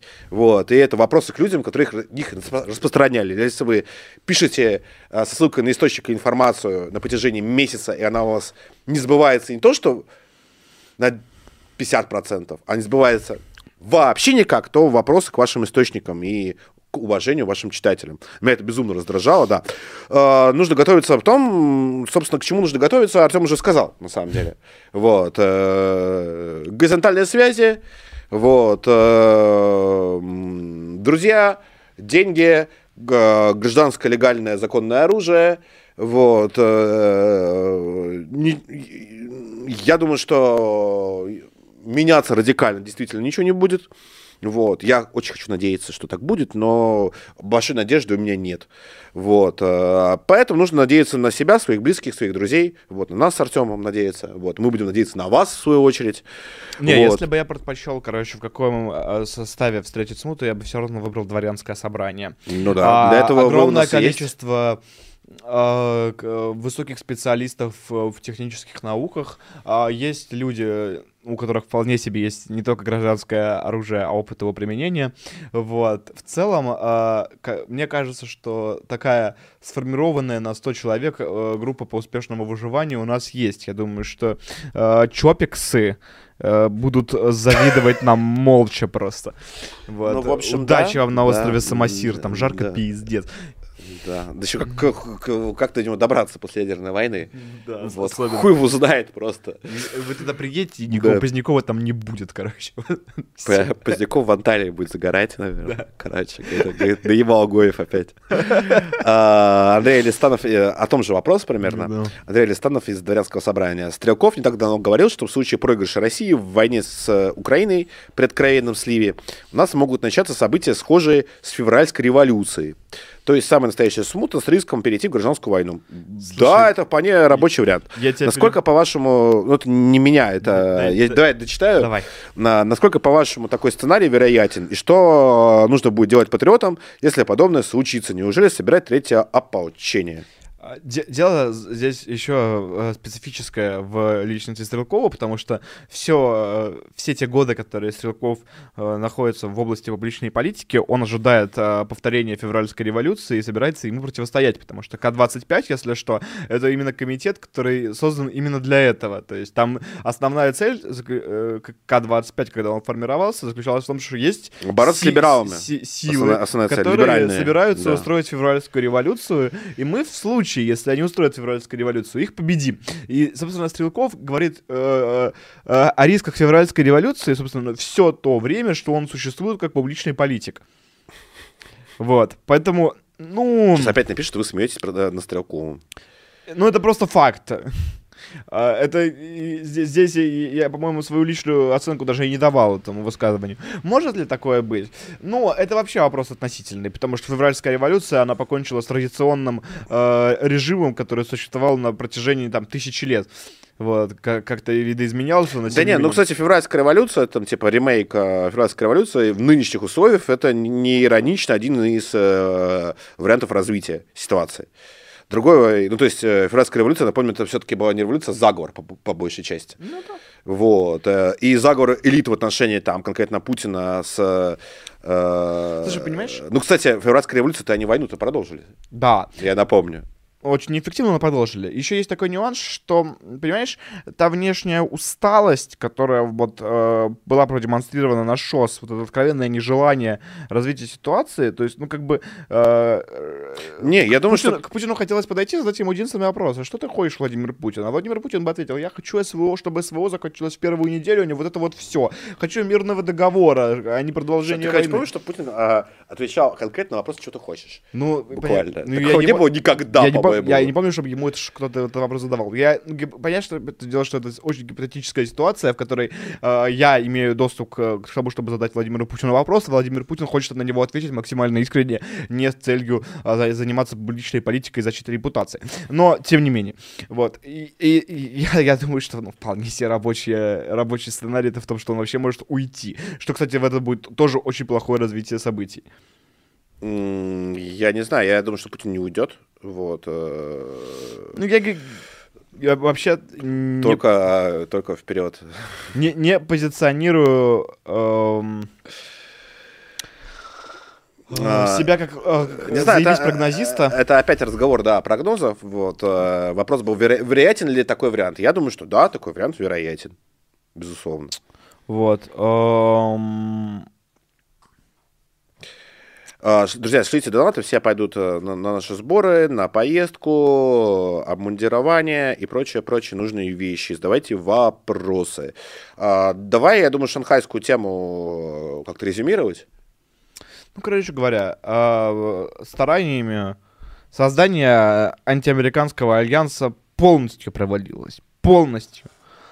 Вот. э, Дальше у Владимира Путина нет энергии и желания продолжать СВО как войну и отстаивать право свое вести эту войну. То есть э, он готов уже оправдываться за э, то, что он ее продолжает, вот, и обвинять Зеленского в том, что Зеленский Не договороспособен. недоговороспособен. Вот. Ам, У Владимира Путина нет готовности эскалировать. Эскалировать хотя бы до уровня противника. Ну, это вообще ло- логичное поведение, то есть когда уровень эскалации соответствует уровню эскалации врага.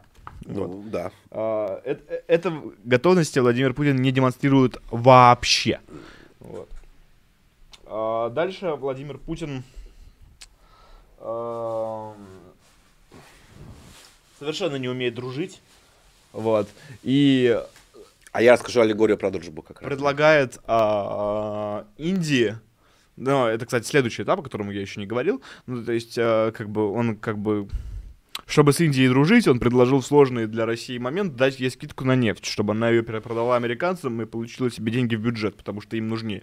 Вот. А дальше... э, Но это же Индия находится под санкциями всего западного Да. мира. А, как- так как западные страны продолжают размышлять о потолке цен на газ и на нефть, а, Владимиру Путину очень нужно, чтобы сформировалась какая-то а, прорыночная международная коалиция в виде там стран Индии, Японии, кого-нибудь, кто а, отказывается от идеи потолка. И для того, чтобы Индия отказалась от идеи потолка цен на нефть, что Владимир Путин делает? Предлагает ей скидку. А потому что это универсальный способ. Зачем вообще нужен потолок ски- цен на нефть, если ты можешь предложить скидку сам? Западные страны, вы чего? Я вспомнил аллегорию вот взаимоотношения вообще наших стран а, с Россией. И вот вообще дружба, как, о чем ты сейчас говорил, весьма красноречимо. А, Маш, вы говорите, мы вас дезморалим, расскажу веселую историю. В общем, в универе у меня был приятель, рядом с универом, я учился в МГА, как вы знаете, Московская государственная юридическая академия. Рядом с нами э, там было популярное заведение, называлось «Кружка». Мы там часто собирались. Вот. Ну, не самые богатые студенты собирались в кружке, а Ну, богатые, а бога- богатые шли, шли в тики-бар. Он и сейчас существует, а кружка уже там не существует. На Бригаты. В тики-баре, помнишь, был такой актер Галкин, он в какого-то мужика там из пистолета стрелял, короче. Вот, он умер, к сожалению. Вот. э, Мы относились к категории, короче, небогатых, поэтому мы шли в кружку. Вот у меня был друг, который делал следующим образом. Он э, переставал ходить на пары. Ну, вообще наш общий друг, не только мой, там, вот наш, всей нашей компании. А сразу шел вместо пар в кружку, значит, там бухал, жрал, а потом звал нас всех, короче. А потом выяснялось, он говорит, ой, сори, я деньги забыл, короче. Деньги забыл. Ребят, вы заплатите, короче, ну, по-братски. Вот, ну, один раз так произошло, потом произошло так второй раз. Тут сказали, иди-ка ты нахуй, брат. Но и в итоге он больше так... Э, мы не то, что разругались, мы не разругались, я говорю, я пошел ты нахуй, короче, друг. Вот, мы стали дружить даже еще больше, вот, больше он никогда у нас, никогда денег э, не брал, не просил и так далее. Но он, э, конечно же, не остановился, потому что бухать и жрать за чужой счет всегда приятно. И, а у него было две или три девушки одновременно. Это оказалось, что это удобно, и он начал звонить бабам, чтобы они приезжали его забирать из, из кружки и платить за его за счет, короче. И он им тоже говорил, что что-то, короче, деньги забыл, короче, непонятно где. Вот, и, и в итоге, короче, бабы тоже начали заканчиваться. Но держались они гораздо дольше, чем мы, потому что мы на второй-третий раз сказали, да пошел ты нахуй, ты, ты блядь, мудак, блядь. Он такой, ладно, ладно, сори, пацаны. Короче, ну, вот, короче, Российская, э, Российская Федерация... Это основном... вот баба, которая едет через полгорода, чтобы заплатить Заплатить за, за этого парня, короче, которому на нахуй не сдалась вообще просто. Это вот Российская Федерация. Вот, и это за... И этой схемой описывают взаимоотношения вообще со всеми подряд. Что с Индией, что с Абхазией, что с кем угодно. Вот. А вас так никто никогда не полюбит. Это совершенно точно. Дружбы не будет ни дружбы, ни любви. Будет только эксплуатация. Вот.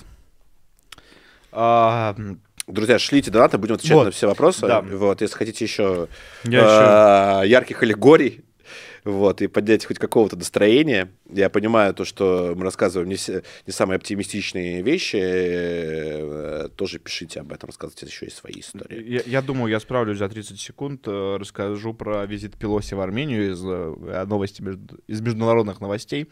В общем, суть заключается в том, что в Армении прошел очень торжественно оформленный визит Пелоси, после чего прошел митинг за выход Армении из ДКБ по совпадению. Вот. А, и я считаю, что это, конечно, совершенно прекрасная новость, потому что, как известно, а, Армении Эрдоган и Алиев шантажируют Россию на украинском фронте. Вот.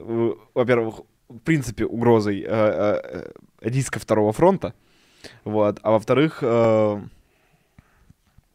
э, Э, вымогают либо какие-то экономические, либо как прямо политические украинские э, послабления.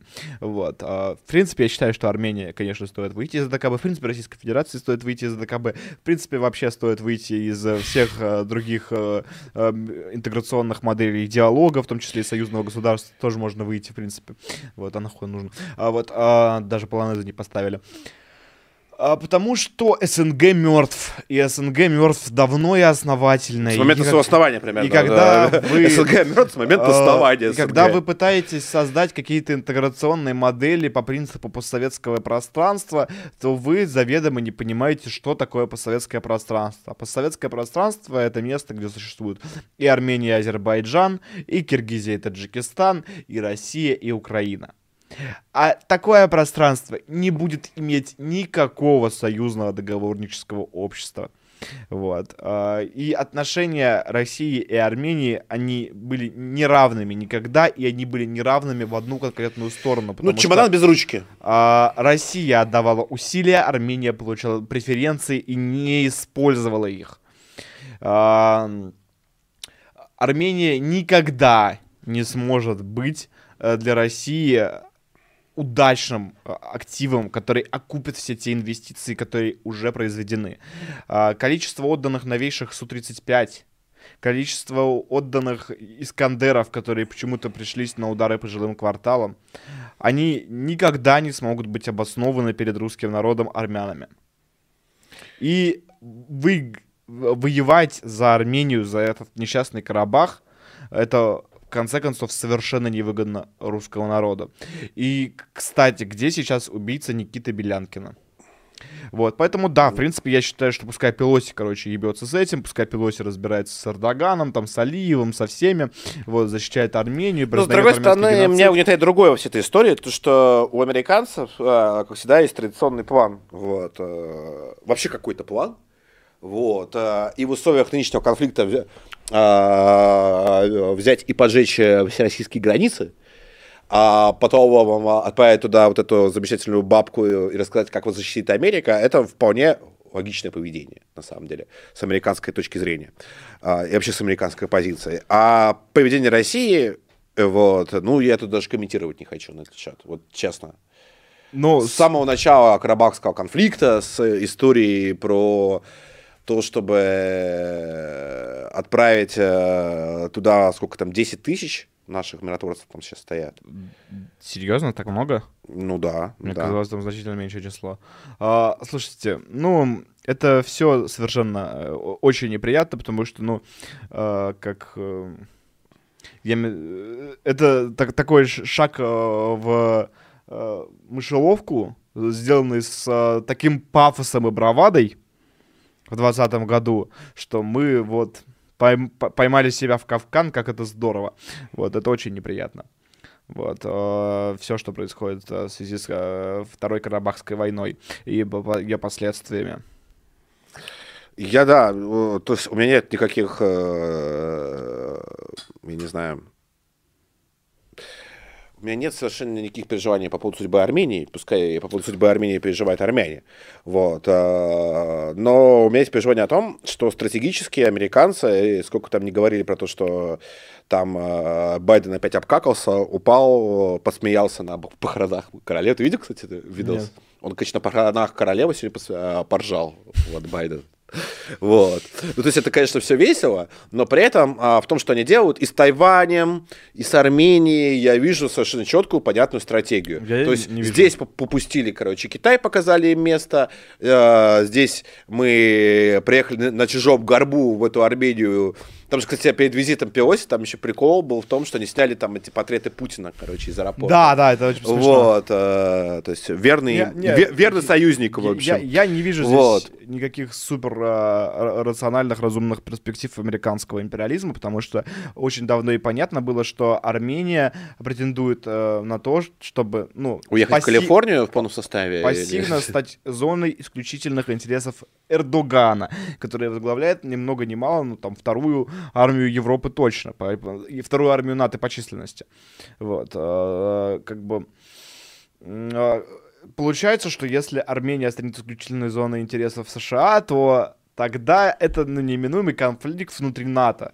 Причем э, конфликт между Турцией и США, это ну, достаточно интересно, в принципе, на это посмотреть. Вот. А в целом, э, я э, как бы ты исходишь э, из той позиции, что пускай Армения будет головной болью Америки, а не нашей. Америки и Турции, да. Вот. Мне кажется, что э, я бы скорее Армению э, бы поручил Ирану, вот, у которого там, понятно, тоже есть э, свой интерес, э, чем американцев. Проблема вот. что... Ну да ладно, как бы... Э, но тем не менее, то, что делают американцы... Американцы это могут себе позволить, в конце концов. Ну, правда сравнительно, какая у них есть инфраструктура в регионе для того, чтобы ну, там чем-то таким заниматься. Вот. Ну, а, а ты а, думаешь, а, что, что Эрдоган а, реально решится а, допустим, если американцы там сделают свою базу военную, вот, допустим, наши выведут войска из Гюмри, будет там а, американская военная база. Ты думаешь, что Эрдоган решится воевать с американцами? Или там будет как-то а, сбивать американские вертолеты, как они сбивали российские? Я очень сильно в этом сомневаюсь. А я вообще не сомневаюсь. Если это будет делать прокси в виде Азербайджана, то Америка ничего Азербайджану сделать вообще не сможет, если у нее будет база в Гюмри. Ну, по ну, а, хорошо, вспомни, а когда турки сбивали американские самолеты вертолеты? или убивали, допустим, американских послов. Слушай, американских вертолетов и самолетов сбито за историю американской экспансии там, ну, на Ближнем Востоке очень, очень порядочно. И американских говорю... послов убитых тоже достаточно а много. А в Турции нет. За Но это прокси, время. понимаешь? А, типа, Турция же не будет воевать с Америкой самостоятельно. Турция будет воевать с Америкой азербайджанцами, которых в регионе достаточно много, и у которых а, с а, любой войной в регионе будет сильно проще, чем, например, Америка, даже если они сделают себе базу в Гюмри. Я думаю, что, скорее всего, конечно, американцы не будут там делать никакой военной базы, вот, но опять-таки выйдут на чужом горбу и скажут, э, уже, уже говорят о том, что они все разрулили там. Вот, и армяне уже будут благодарны американцам, вот, а никак не нам, которые спасли, собственно, Армению э, по итогам а, предыдущей Карабахской войны. И никак иначе это называть нельзя. Вот. А, нам пришли новые донаты. Давай ответим. По поводу бабки, ну, бабка, которая катается по всему миру и разжигает, это как минимум весело. Вот. А, но для нас в этом веселого мало, прямо скажем. Невозмутимый, 100 рублей. А, мемы фунта не оскорбительные. А кто говорил, что мемы фунта оскорбительные? Ладно. Игорь Иванович Стрелков – это не то же самое, что нытик и дать леща.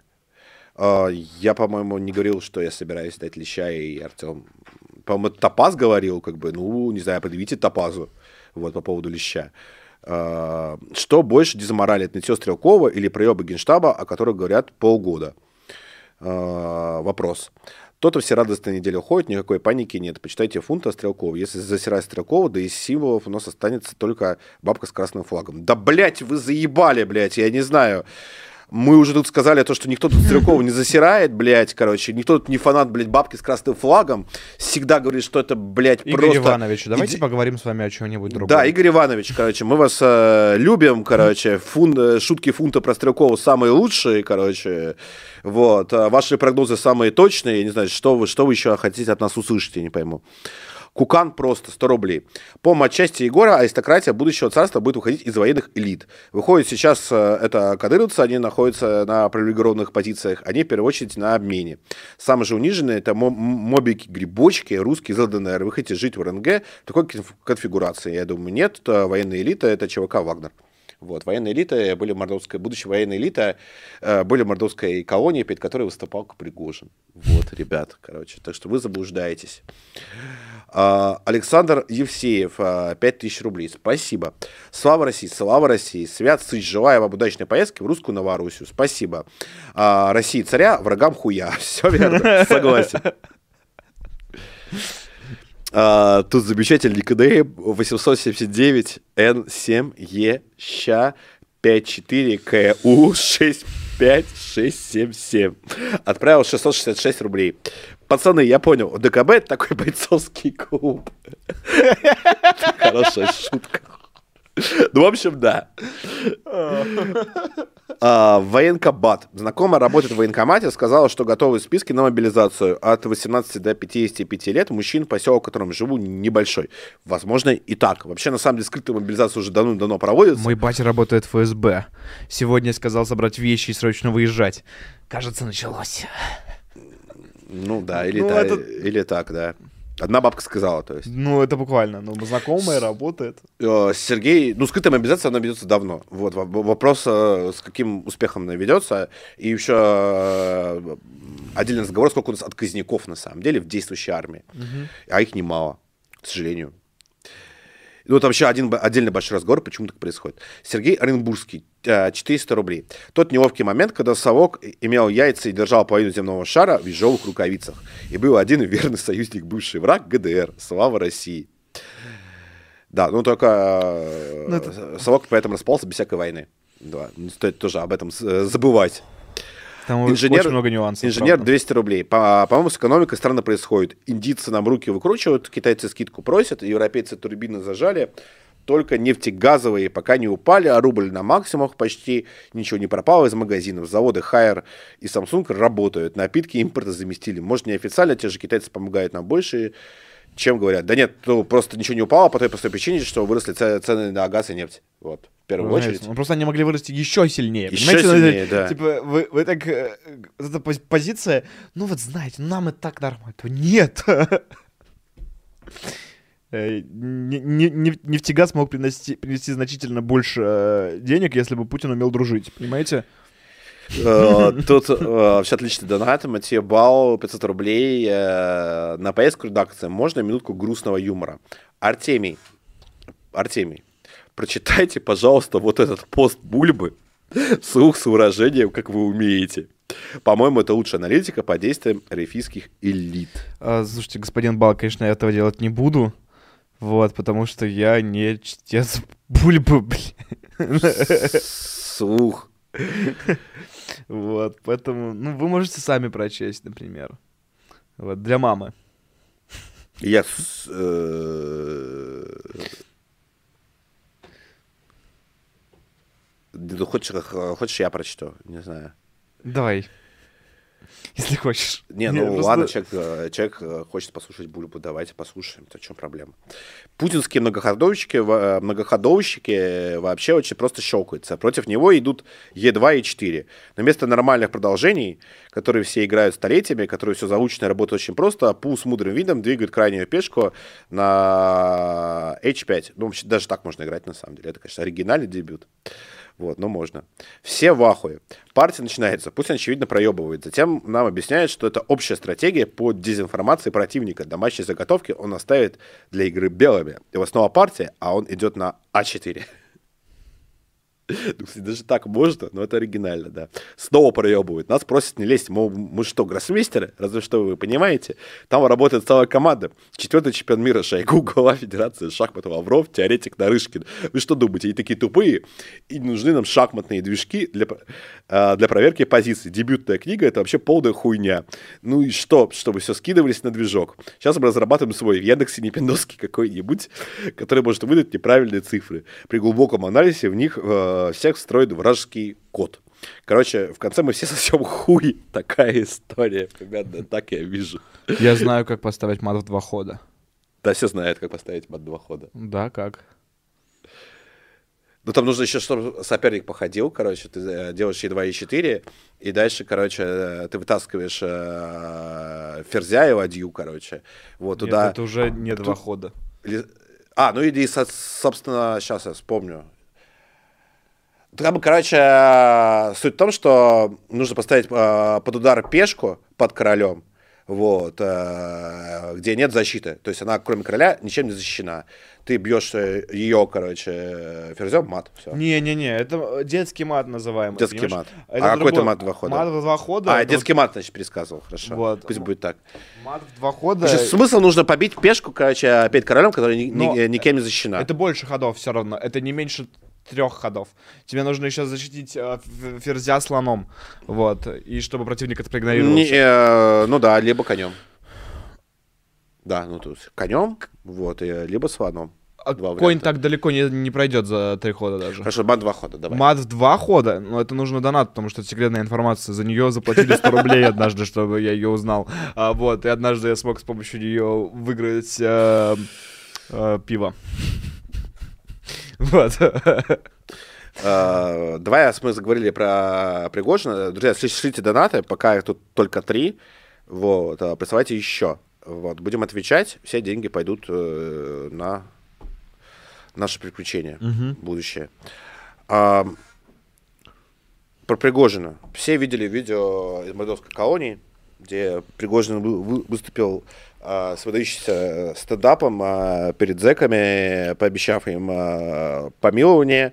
Если, Если они... обязательно посмотрите, кстати. Обязательно посмотрите, да, ну, я думаю, все видели вообще.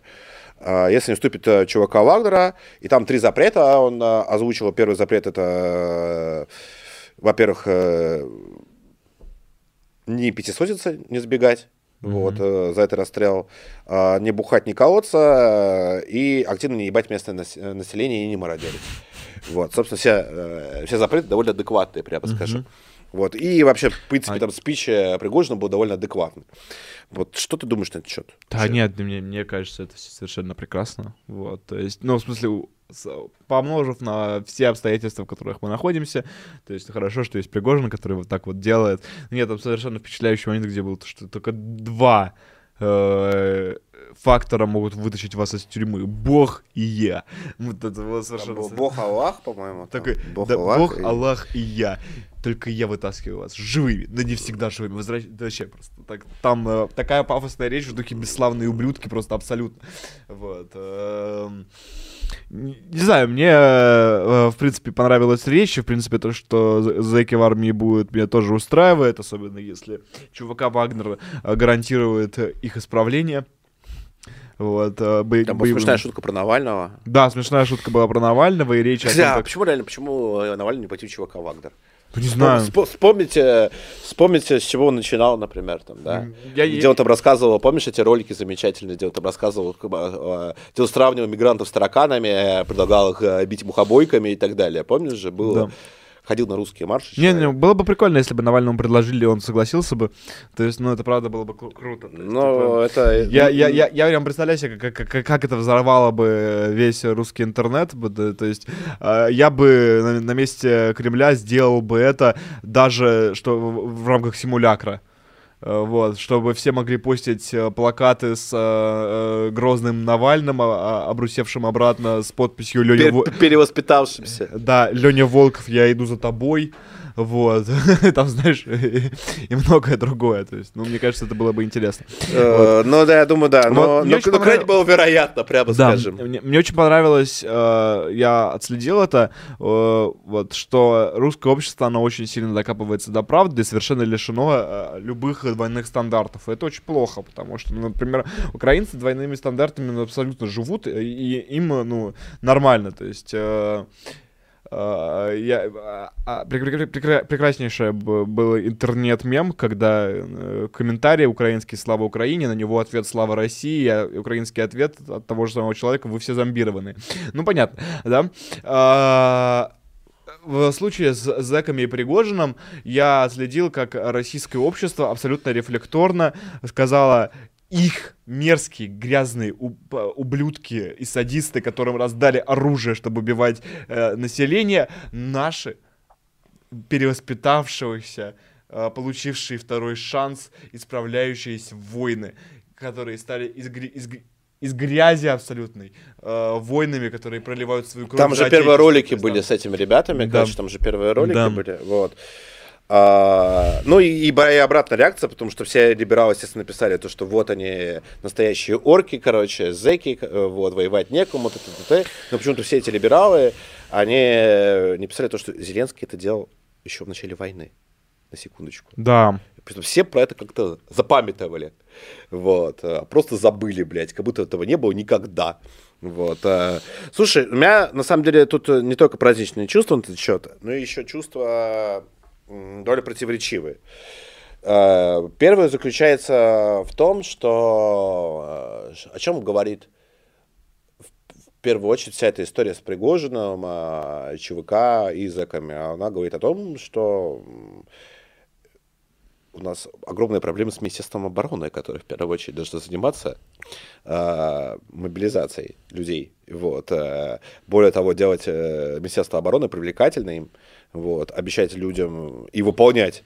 Вот. Э, Собственно, у тебя был про это целый предыдущий стрим. Вот. Выполнять свои обещания и так далее. То есть э, вся эта история, она лишний раз э, во многом унижает Министерство обороны на самом деле. А, то, что функции Министерства обороны выполняет Пригожин. Ну да. Ну, такова реальность. Что что- что могу сказать? У меня нет каких-то особых теплых чувств к самому Министерству обороны, как э, к структуре. Вот, абсолютно понятно, что ну, мы... Ну, тут речь не про теплые чувства, но речь про то, что при нормальном управлении армией, войсками, мобилизацией и так далее, такого быть вообще не должно. Ну, норм- деле. нормальное управление в модернистском государстве. Российское государство, оно не, не очень модернистское. Оно...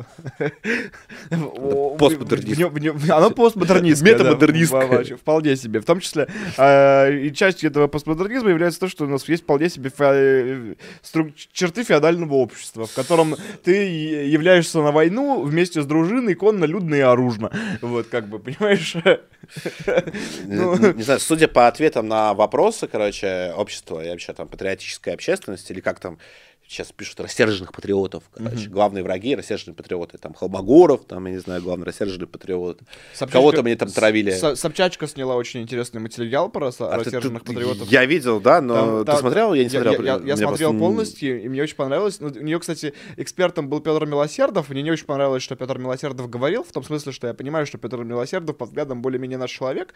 И он говорил... Ну, на стримах у Егора был, Да, да. кстати. И он э, говорил совершенно слушай, я с ним лично а, знаком. правдивые, ре- реалистичные вещи. Ну, то есть, э, Собчачка спрашивала Петра Милосердова о перспективах э, там, э, развития движения рассерженных патриотов. И Петр Милосердов зачем-то отвечал ей правду. Ну, зачем Собчачке отвечать правду? Нужно было, конечно, говорить э, да, да, еще секунда, и все, сметут режим. Э, Вот. И, я... это было достаточно забавно, потому что у э, Ксении было на лице написано, что Если бы Петр Милосердов сказал, что, ну, по- понятное дело, что рассерженный патриот — это главная угроза, которая в любой момент может реализоваться, что Ксе- Ксения на следующий день бы поставила бы у себя на аватарку букву Z, а, вот, и устроила бы сбор на коптеры, короче, в пользу там сотой бригады НМД. Понимаешь, э, это настолько явно читалось в ее лице, вот. Еще она же очень неприятно издевалась над Холмогоровым, и как она делает абсолютно всегда, когда берет интервью у Холмогорова, я не понимаю, зачем Холмогоров продолжает ей их давать.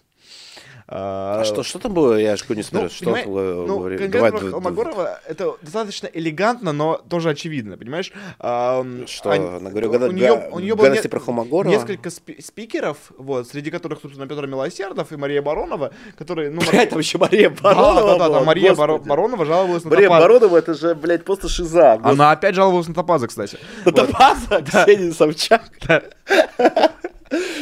Вот, Топас, привет. А, вот. Привет, Топас. Не, короче, и, скажите все... Бароновой, что Топас женат кто-нибудь, короче. Все, Пускай все... он же от него отъебется. Все, все... На что Баронова ответит, то, что у нее есть муж, а муж не против посмотреть. О, да, у нее нет мужа. Слушай, нажимать, там, в том-то и прикол, нажимать одиночка Баронова, там у нее нет, нет? мужа. Да. Короче, ребенок есть? Э, да. Потому Короче, она, во много потому она и такая. Все, все, все спикеры Собчачки, они, собственно, сидели в студии, и Собчачка говорила с ними сама, кроме Холмогорова. Холмогоров сидел на тротуаре, причем достаточно узком, за столиком, который из летней кафешки, короче, сзади него машины ездили и парковались, и он говорил чисто в камеру, то есть Собчак в кадре не было, то есть... А, как будто бы он, не он, он, скорее всего, репортеру, это э, приехал какой-нибудь репортер, там какой-то Поворотов, скорее всего, приехал «Осторожно, новости». Да я понимаю, но... И, и подснял там Холмогорова, это наверное. очень понятна эта разница именно с точки зрения отношений. Отношения, да. Мы тебя в студию не позовем, будем да. тебя э, снимать сидящим на бордюре, короче, да. или по ребрике, если Да, угодно. да, да. Ну, я Именно понял, вот да. об этом речь. То есть, и... Егор Станиславович, не ходите к Собчак, короче. Вот, да. Вас там будет унижать. Это, это правда не нужно. Кстати, я Холмогорова звал, вот. Э, пишите в донатах, нужно ли нам звать Холмогорова или нет. И Холмогоров предварительно, кстати, согласен к нам прийти. Вот. Пообщаемся с ним. Угу. Сра- сразу говорим, короче, никаких гадостей в духе Собчак. Нет, гадости могут быть, но точно не такие. Вот, мы люди приличные. А, господи, я забыл, о чем я говорил. Вот, там при... донаты, э, донаты, друзья, шлите, будем отвечать на вопросы. У нас еще вообще тема есть для разговора, на самом деле. Вот, э, которые хотел обсудить. Они не то, что сильно большие, но проговорить их нужно. Во-первых... Э, Парад десалютизации. Что? Что? Десалютизация России. А. Ну, это, кстати, достаточно приятная новость. Ну, то есть, это голосование ногами, понимаешь? Э, это очень... Реги- регионов, да? Ты да, очень приятно за этим наблюдать, что э, этот э, фарс СВО, когда идет война, идут поражения, вот, а там в Москве, короче, салют. Э, вот, Какие-то загадочные рэперы читают загадочные треки. вот, хуйню. Вот, загадочную хуйню. Вот, люди там под это все пляшут, открывается чертовое колесо, самое большое в Европе. А в этот момент проебывается Харьковская область. Вся. Знаешь, это как э, вот. э, у Лизарова есть трек «Чертовое колесо», короче, а мы на чертовом, на чертовом ебались колесе. Это вот примерно так звучит, ну просто как издевательство да. полное на самом и деле. то, что у российской публики это все-таки вызвало диссонанс, и то, что, ну, допустим, в Ростове-на-Дону вообще красиво сделали, а именно попросили отменить шоу, блядь, дронов, отправить их все-таки на фронт, где их как бы дефицит. А где там хотели в Ростове? Хотели да. шоу дронов, охуенно.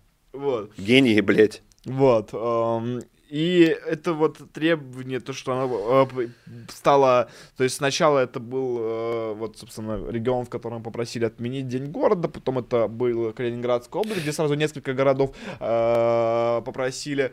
Как его зовут? Аль... Губернатора. Как Алиханов? Алиханов, Алиханов да, кажется. респект. А, вот, классный патч. А, но он вроде вообще такой... Ну да, да, да. Немножко там мигрантам работать запретить. Ну, в общем, не будем продолжать развивать эту тему. Вот.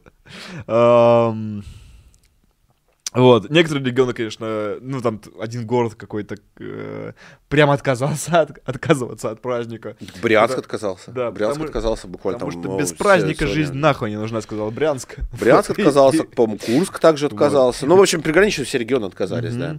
Вот, и правильно сделали. Ну, конечно, ну... Мне кажется, это просто неуместно в нынешней ситуации. Особенно при граничных регионах, которые обстреливают прямо сейчас. В частности, та же Белгород... Да, господи, и Брянская область, и и Курская область, и тем более Белгородская область. Ну, то есть... Так что да, я уверен, что это правильное решение. С другой стороны, это такое отражение общей, знаешь... Настроен, то есть люди хотят победы. А с точки зрения власти еще классическая схема, там, где э, какие-нибудь отвес, э, ответственные, не самые приятные решения а, принимает у нас не федеральная власть, а регионы. И, и если что, регион облажается и люди будут в ярости, то можно сказать, то, что виноват не федеральная власть, а виноват какой-то губернатор Богомаз в Брянской области. Ну, как с ковидом было. Угу. А это повторение. И то же самое, вот э, региональная мобилизация. Это, эта тема, вот как раз она... На самом деле, это очень неприятный тренд, потому что этот тренд приведет к одному нежелательному последствию, а именно федерализации России.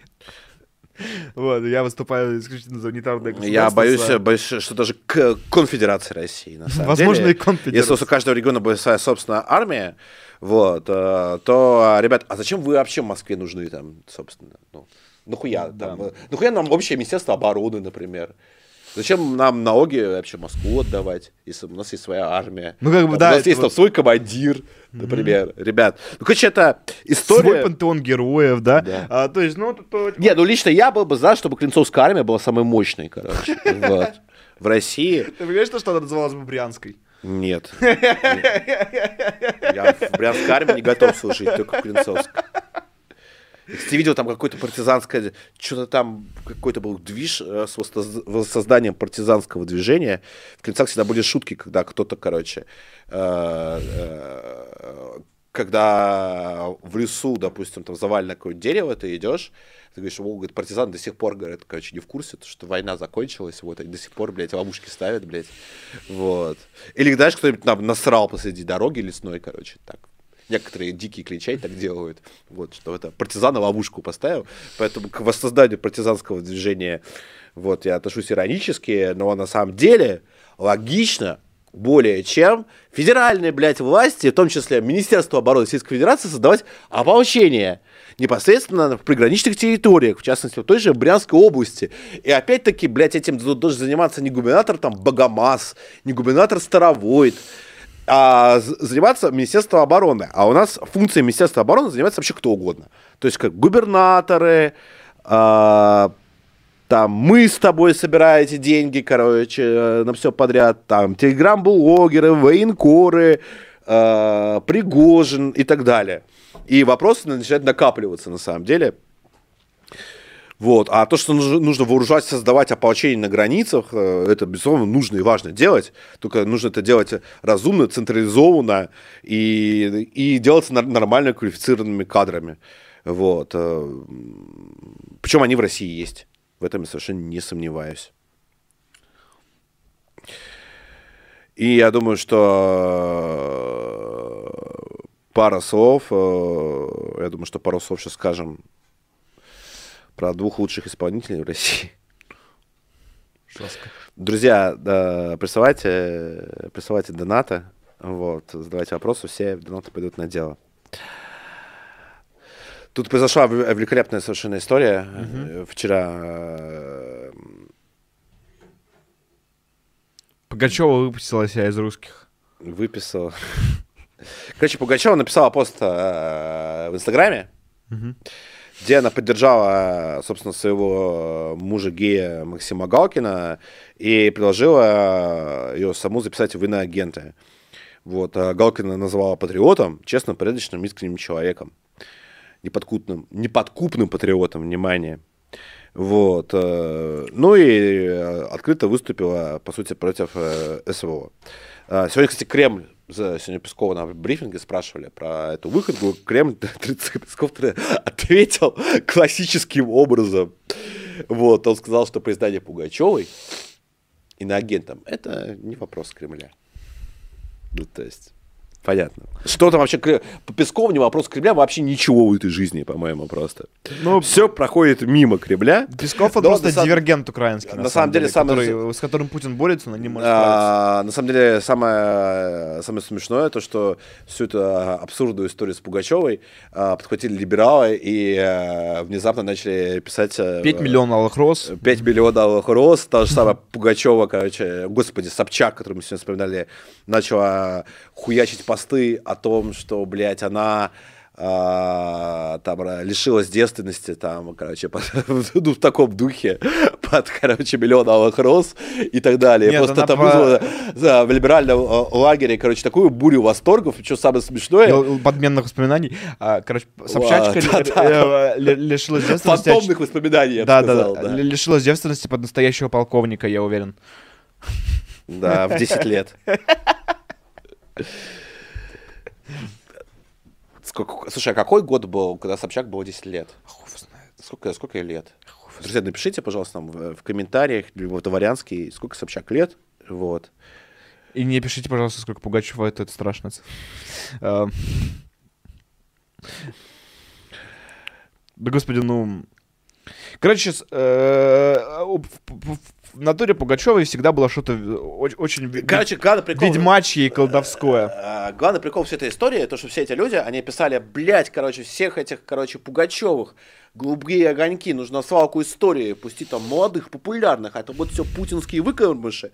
И стоило только, короче, Пугачева раз что-то пездуть, и вот эту вот хуйню, короче, совершеннейшую, как тут же она стала героиней, борцом просто за права человека, свободу народов и, и всего такого прочего. Ну, то есть это просто такой идиотизм, э, который... Вот, кстати, мне тут тоже э, прислали в личку. Deutsche Welle пишет восстание Пугачевой приведет к падению режима. А ты, ты знаешь, то, что у нее был свой железнодорожный вагон? У Пугачевой? Пломбированный? Нет. Э, у нее был свой железнодорожный вагон, который, когда ей нужно было куда-то доехать, цеплялся к основному составу, который едет по тому направлению, и она в нем тусила, короче. Это как частный самолет по советскому пространству. Мне что-то очень смешная история. Да, это, это, вот. это абсолютно. А, а еще, короче, на российской эстраде нет никакой другой Аллы, хотя люди с именем Алла на российской эстраде, помимо Пугачевой, все-таки есть. Например, певица Валерия. Она тоже Алла. Ну, а там, да, там ну, э, вопрос вот в чем. Вот моя позиция... А... Просто, понимаешь, дело в том, что было это, значит, убеждение, это... что Бугачева такой deep state. То есть, ну, она фактически, ну, вросла в этот режим, короче, причем физически. Вот, и она, ее нельзя отсюда выкорчевать никак. Ну, то есть, мне кажется, что ей было можно все. То есть, я смотрел их э, перепалку с Жириновским. Ну, не сказать, что Жириновский супер какой-то авторитетный политик, но я... Э, ну, это еще 12-й год, времена более либеральные, мягко говоря. Вот. А, но это такая перепалка, которую реально вполне себе у Пугачевой был образ человека, который, в принципе, ну, сама выбирает президента. Вот, в данный конкретный момент. Вот. Было полное ощущение, что Пугачева deep state, и вот выкорчевалось. И, возможно, это вот финальный разрыв с прошлой Российской Федерацией. Вот, ну, да, но я очень боюсь, что мы тут опять, э, не только мы, и многие, кто про это писал, выдают желаемое за действительное. Да. Это главная проблема рассерженных патриотов в России. То, что России рассерженные патриоты постоянно выдают свои фантазии, свои мечты или свои идеи реальные за то, что, короче, происходит. На самом деле, нихуя подобного, Можно ничего... Ничего, блядь, Пугачева не будет, никто ее не запретит. А... Видимо, потому что она останется дипстейтом, ты хочешь сказать, короче. Я считаю, то, что... Ну, я писал об этом пост вот буквально вчера. То есть для меня вообще не то, что Пугачева, а вся вот эта постсоветская культура, олицетворением которой Пугачева является самым, вот, наверное, ярким.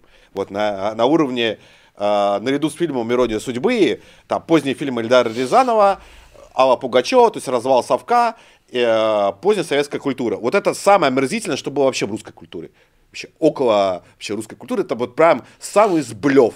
Просто вот это делали унтерменши для унтерменшей буквально. То есть это вот самый унизительный сблев.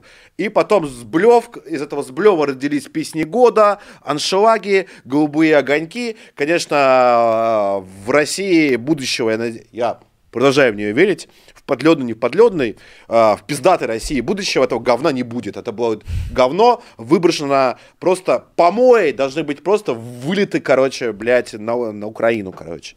Вот. Ну, просто это отвратительно. Это просто отвратительно. Эстетически это отвратительно с художественной точки зрения, это отвратительно с идеологической точки зрения, с какой угодно, это просто мерзость. Вот.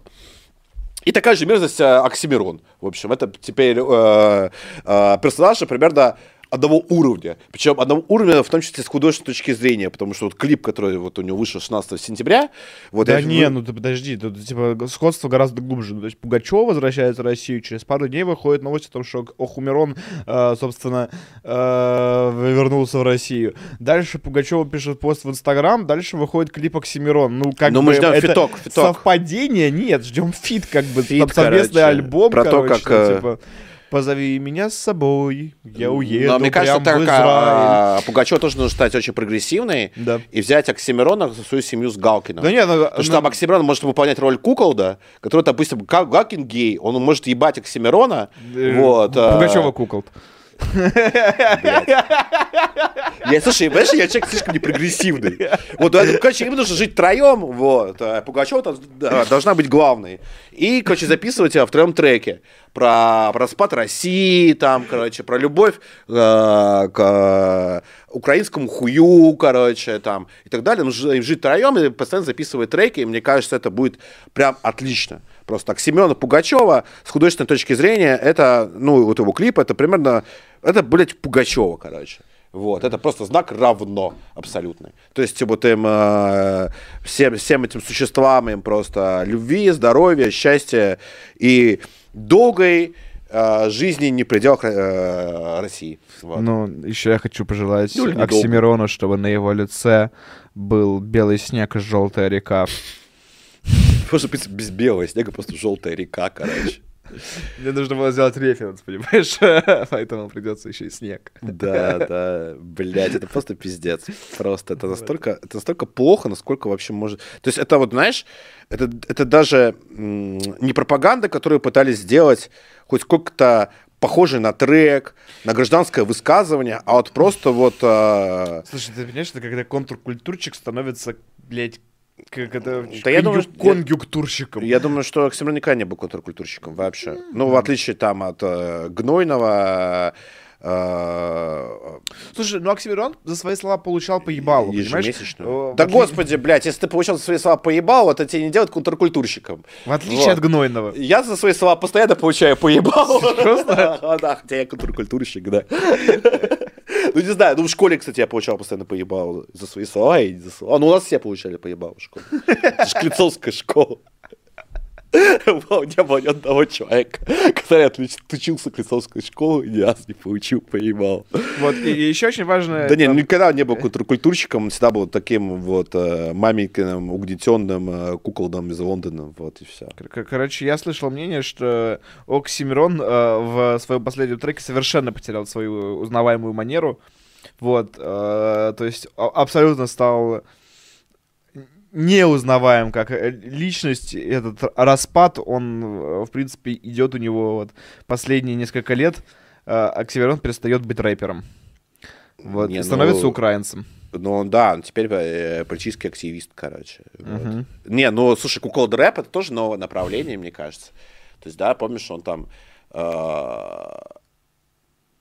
приносил, короче... А, ну помнишь же, он а, обещал Россия- тащить Россию на Запад. Он, типа, продолжает же свое обещание тащить Россию на Запад. Вот, новое направление кукол рэп. Почему нет? Вот. С- Господа. Фиток с, э, фиток с Пугачевой. Друзья, шлите донаты, будем отвечать.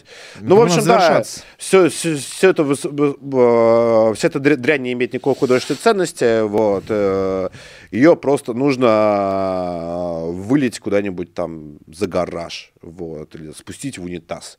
Вот, Оксимирона, Пугачеву и всю эту дрянь. Вот, э, донаты. А, Старая Ладога прислала 200 рублей. Сегодня... А, вот стата. Сегодня референдум, завтра признание частью России, послезавтра удары на, по территории России становятся полноценной войной Украины и НАТО с Россией, развязывающей России руки во всех отношениях. Симонян высказал, что референдумы недопустимы, забыв, что ВСУ э, по уже бьют с апреля. При капитуляции вернется э, 1989 год э, с Тяней Дьяченко и новым выбором. Э, ну да, конечно, чушь полная, блядь. Это звучит как этот видос, который форсили в 2014-м. Типа, пишешь хэштег «Путин, веди войска». Вот, э, вот этот Майдак Vision его сделали, кажется, с такой с анимацией, которая говорит, что если Путин начнет войну с Украиной, то это будет неминуемая война с НАТО. Вот. Да, блядь, а, да, уже полгода, блин, будет по российской территории, как бы хоть бы хуй, короче. Ну, ну, правда, это ерунда, конечно, полная. Вот, а бабка с красным флагом 100 рублей. Спасибо. Сынки, как же так? Я вас с красным флагом жду. Вот, ждите, мы вам а, получше флаг принесем. Да, мы с гостинцами С приедем. гостиницами приедем. Сент-Жорж, э, 100 рублей. Россия переживет эту войну или нет? Скажите прямо. Ну, э, Скажите прямо, мы откуда знаем, ну типа серьезно? Ну, короче, мой прогноз, если вы так хотите прогнозов, вот, э, Россия это переживет все что угодно, и русские тоже, э, тем более переживут. А насчет Российской Федерации я, прямо скажем, не уверен. Кс- Кстати, можете прислать донатом, нужен ли видос, а, разбирающий судьбу правителей, которые допустили военное поражение в России. Да, кстати, у нас была идея сделать буквально вот вчера, мы об этом думали. Э, Юрий Пашолок, вот, отправил дважды по 500 рублей. Дважды спасибо. Да, спасибо. Вот, без комментариев. Волшебный эльф, 500 рублей. Холмогорова за Витей. А, пост, а, пост, а, постскриптом. Димитряка уеба. Да я Дмитрия прозвал-то, чё, чего, короче. Вот. Можем, короче, с Дмитрием проверить э, там стейки, я не знаю, как он любит. Холмогорова уже позвал, как бы, я думаю, вернемся, сделаем с ним выпуск. А, Потемкин застрический, 100 рублей. Вопрос не по теме. Свят, в каком вузе ты учился и на каком факультете и направлении? Слава России в, сос- э, Слава России в составе России. А, Я учился в Московской государственной юридической академии. Вот. а, Учился я не на факультете, у нас были не факультеты, а институты. Институт назывался правоведение. Вот. А диплом у меня был по политическим партиям, э, конституционно-правовой статус политических партий Германии. Э, Догадайтесь двух раз, почему я выбрал эту тему. Вот. А диплом у меня красный. Вот, вроде подробно ответил. Друзья, э, шлите донаты, последние, и будем уже, наверное, закругляться постепенно. Вот, мы уже два с половиной часа в эфире. Просто вот, если вам вот буквально на ленточке. Да, сегодня, кстати, закапывают Елизавету вторую. И э, там из смешного, в общем, армянский президент сделал селфи на- напротив гроба. Вот, э, Байден рассмеялся, а Майкл Бекхэм, э, Дэйв, господи, Дэвид Бекхэм простоял 13 часов, вот, и жрал только чипсы и сэндвичи. Бедняжка, как же его, блядь, жаль. Вот, а... ну и самое интересное не это. Самый интересный символ, кстати, вот, э, об этом писал, в частности, твой предыдущий гость, наш, вот, Малик, Малик Дудаков, что в это же самое время, что происходило в Британии, вот это более интересно, на самом деле, чем похороны бабки, А, что в городе Лестер а, вдруг, вдруг вспыхнули расовые беспорядки. Причем расовые беспорядки между индийцами и пакистанцами. И там буквально начались э, э, буквально уличные бои э, на городе, э, на улицах города.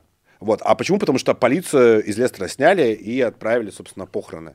Вот. А местные, короче, этнические бандиты почувствовали там слабину и начали там пиздиться активно. Вот. э, Ну, то есть бабка оставила Британию, короче, В отличном в состоянии. отличном состоянии. Вот, вот э, о чем я хотел Good сказать. job, Liz. Э, Ну, надеюсь, им будет только хуже, только хуже, и только хуже, потому что более отъявленного и послед- последовательного врага России в Европе, чем Британия, сложно найти, на самом деле. Друзья, последний давайте задавайте, и будем уже быстро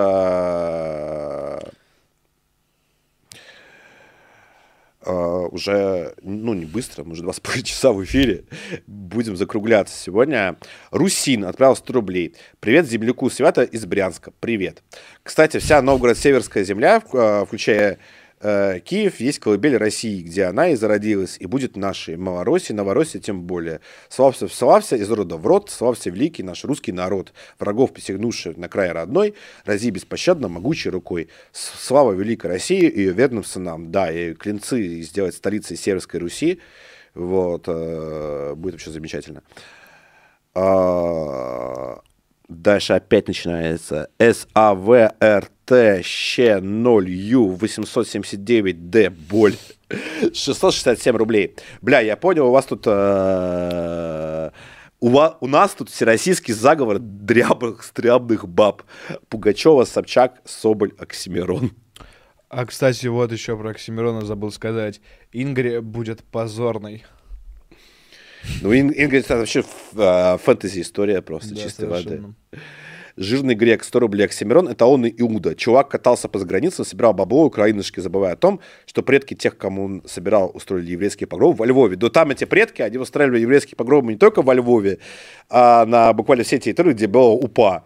Вот, и евреи это едва ли были не первые люди, которых э, УПА, и УНА и прочие украинские банформирования убивали, репрессировали, уничтожали. Ну, естественно, э, Оксимирону на это похуй вот совершенно сейчас, потому что он, да, вы совершенно правы. Это совершенно прекрасная иудушка. история была времен Петлюровской армии. Вот, когда, э, собственно, петлюровцы рассылали какой форме, там нужно было то ли кресты нарисовать на хатах, короче, если ты русский, вот, чтобы тебя с евреями не перепутали петлюровцы. Но если не нарисуешь, что надо, то, короче, тоже будут рубить, не разбираясь. Вот такие были. Ну, я предлагаю резюмировать. Друзья, мы отправляемся в путешествие. Надеюсь, э, сможем отснять много всего интересного, рассказать вам, э, потому что многие вещи нужно видеть э, своими собственными глазами, вот, в первую очередь, вот, и исходить из своего собственного впечатления. А что касается, да, новости у нас, к сожалению, не такие веселые, как хотелось бы, вот, ну, нужно э, оставаться верными э, русской нации, русскому народу, России, вот. А, а в РФ, э, апеллировать в РФ, это апеллировать в пустоту, так что не тратьте время, вот. Что делать, мы уже сегодня самым подробным образом пересказали. Помогать своим близким, помогать э, русским воинам, э, помогать э, русским журналистам, э, гуманитарщикам, тем более важно нужно помогать. И особенно нужно помогать русским мирным людям на освобожденных территориях. Вот. э, Это очень важно. Не забываем про это. Артем? Слава России, господа! Слава России! Я надеюсь, на следующий стрим он будет... э, Бог посылает испытания тем, кого он особенно любит. Поэтому через все, надеюсь, пройдем э, с победой. Победа будет за нами. Слава Да. России!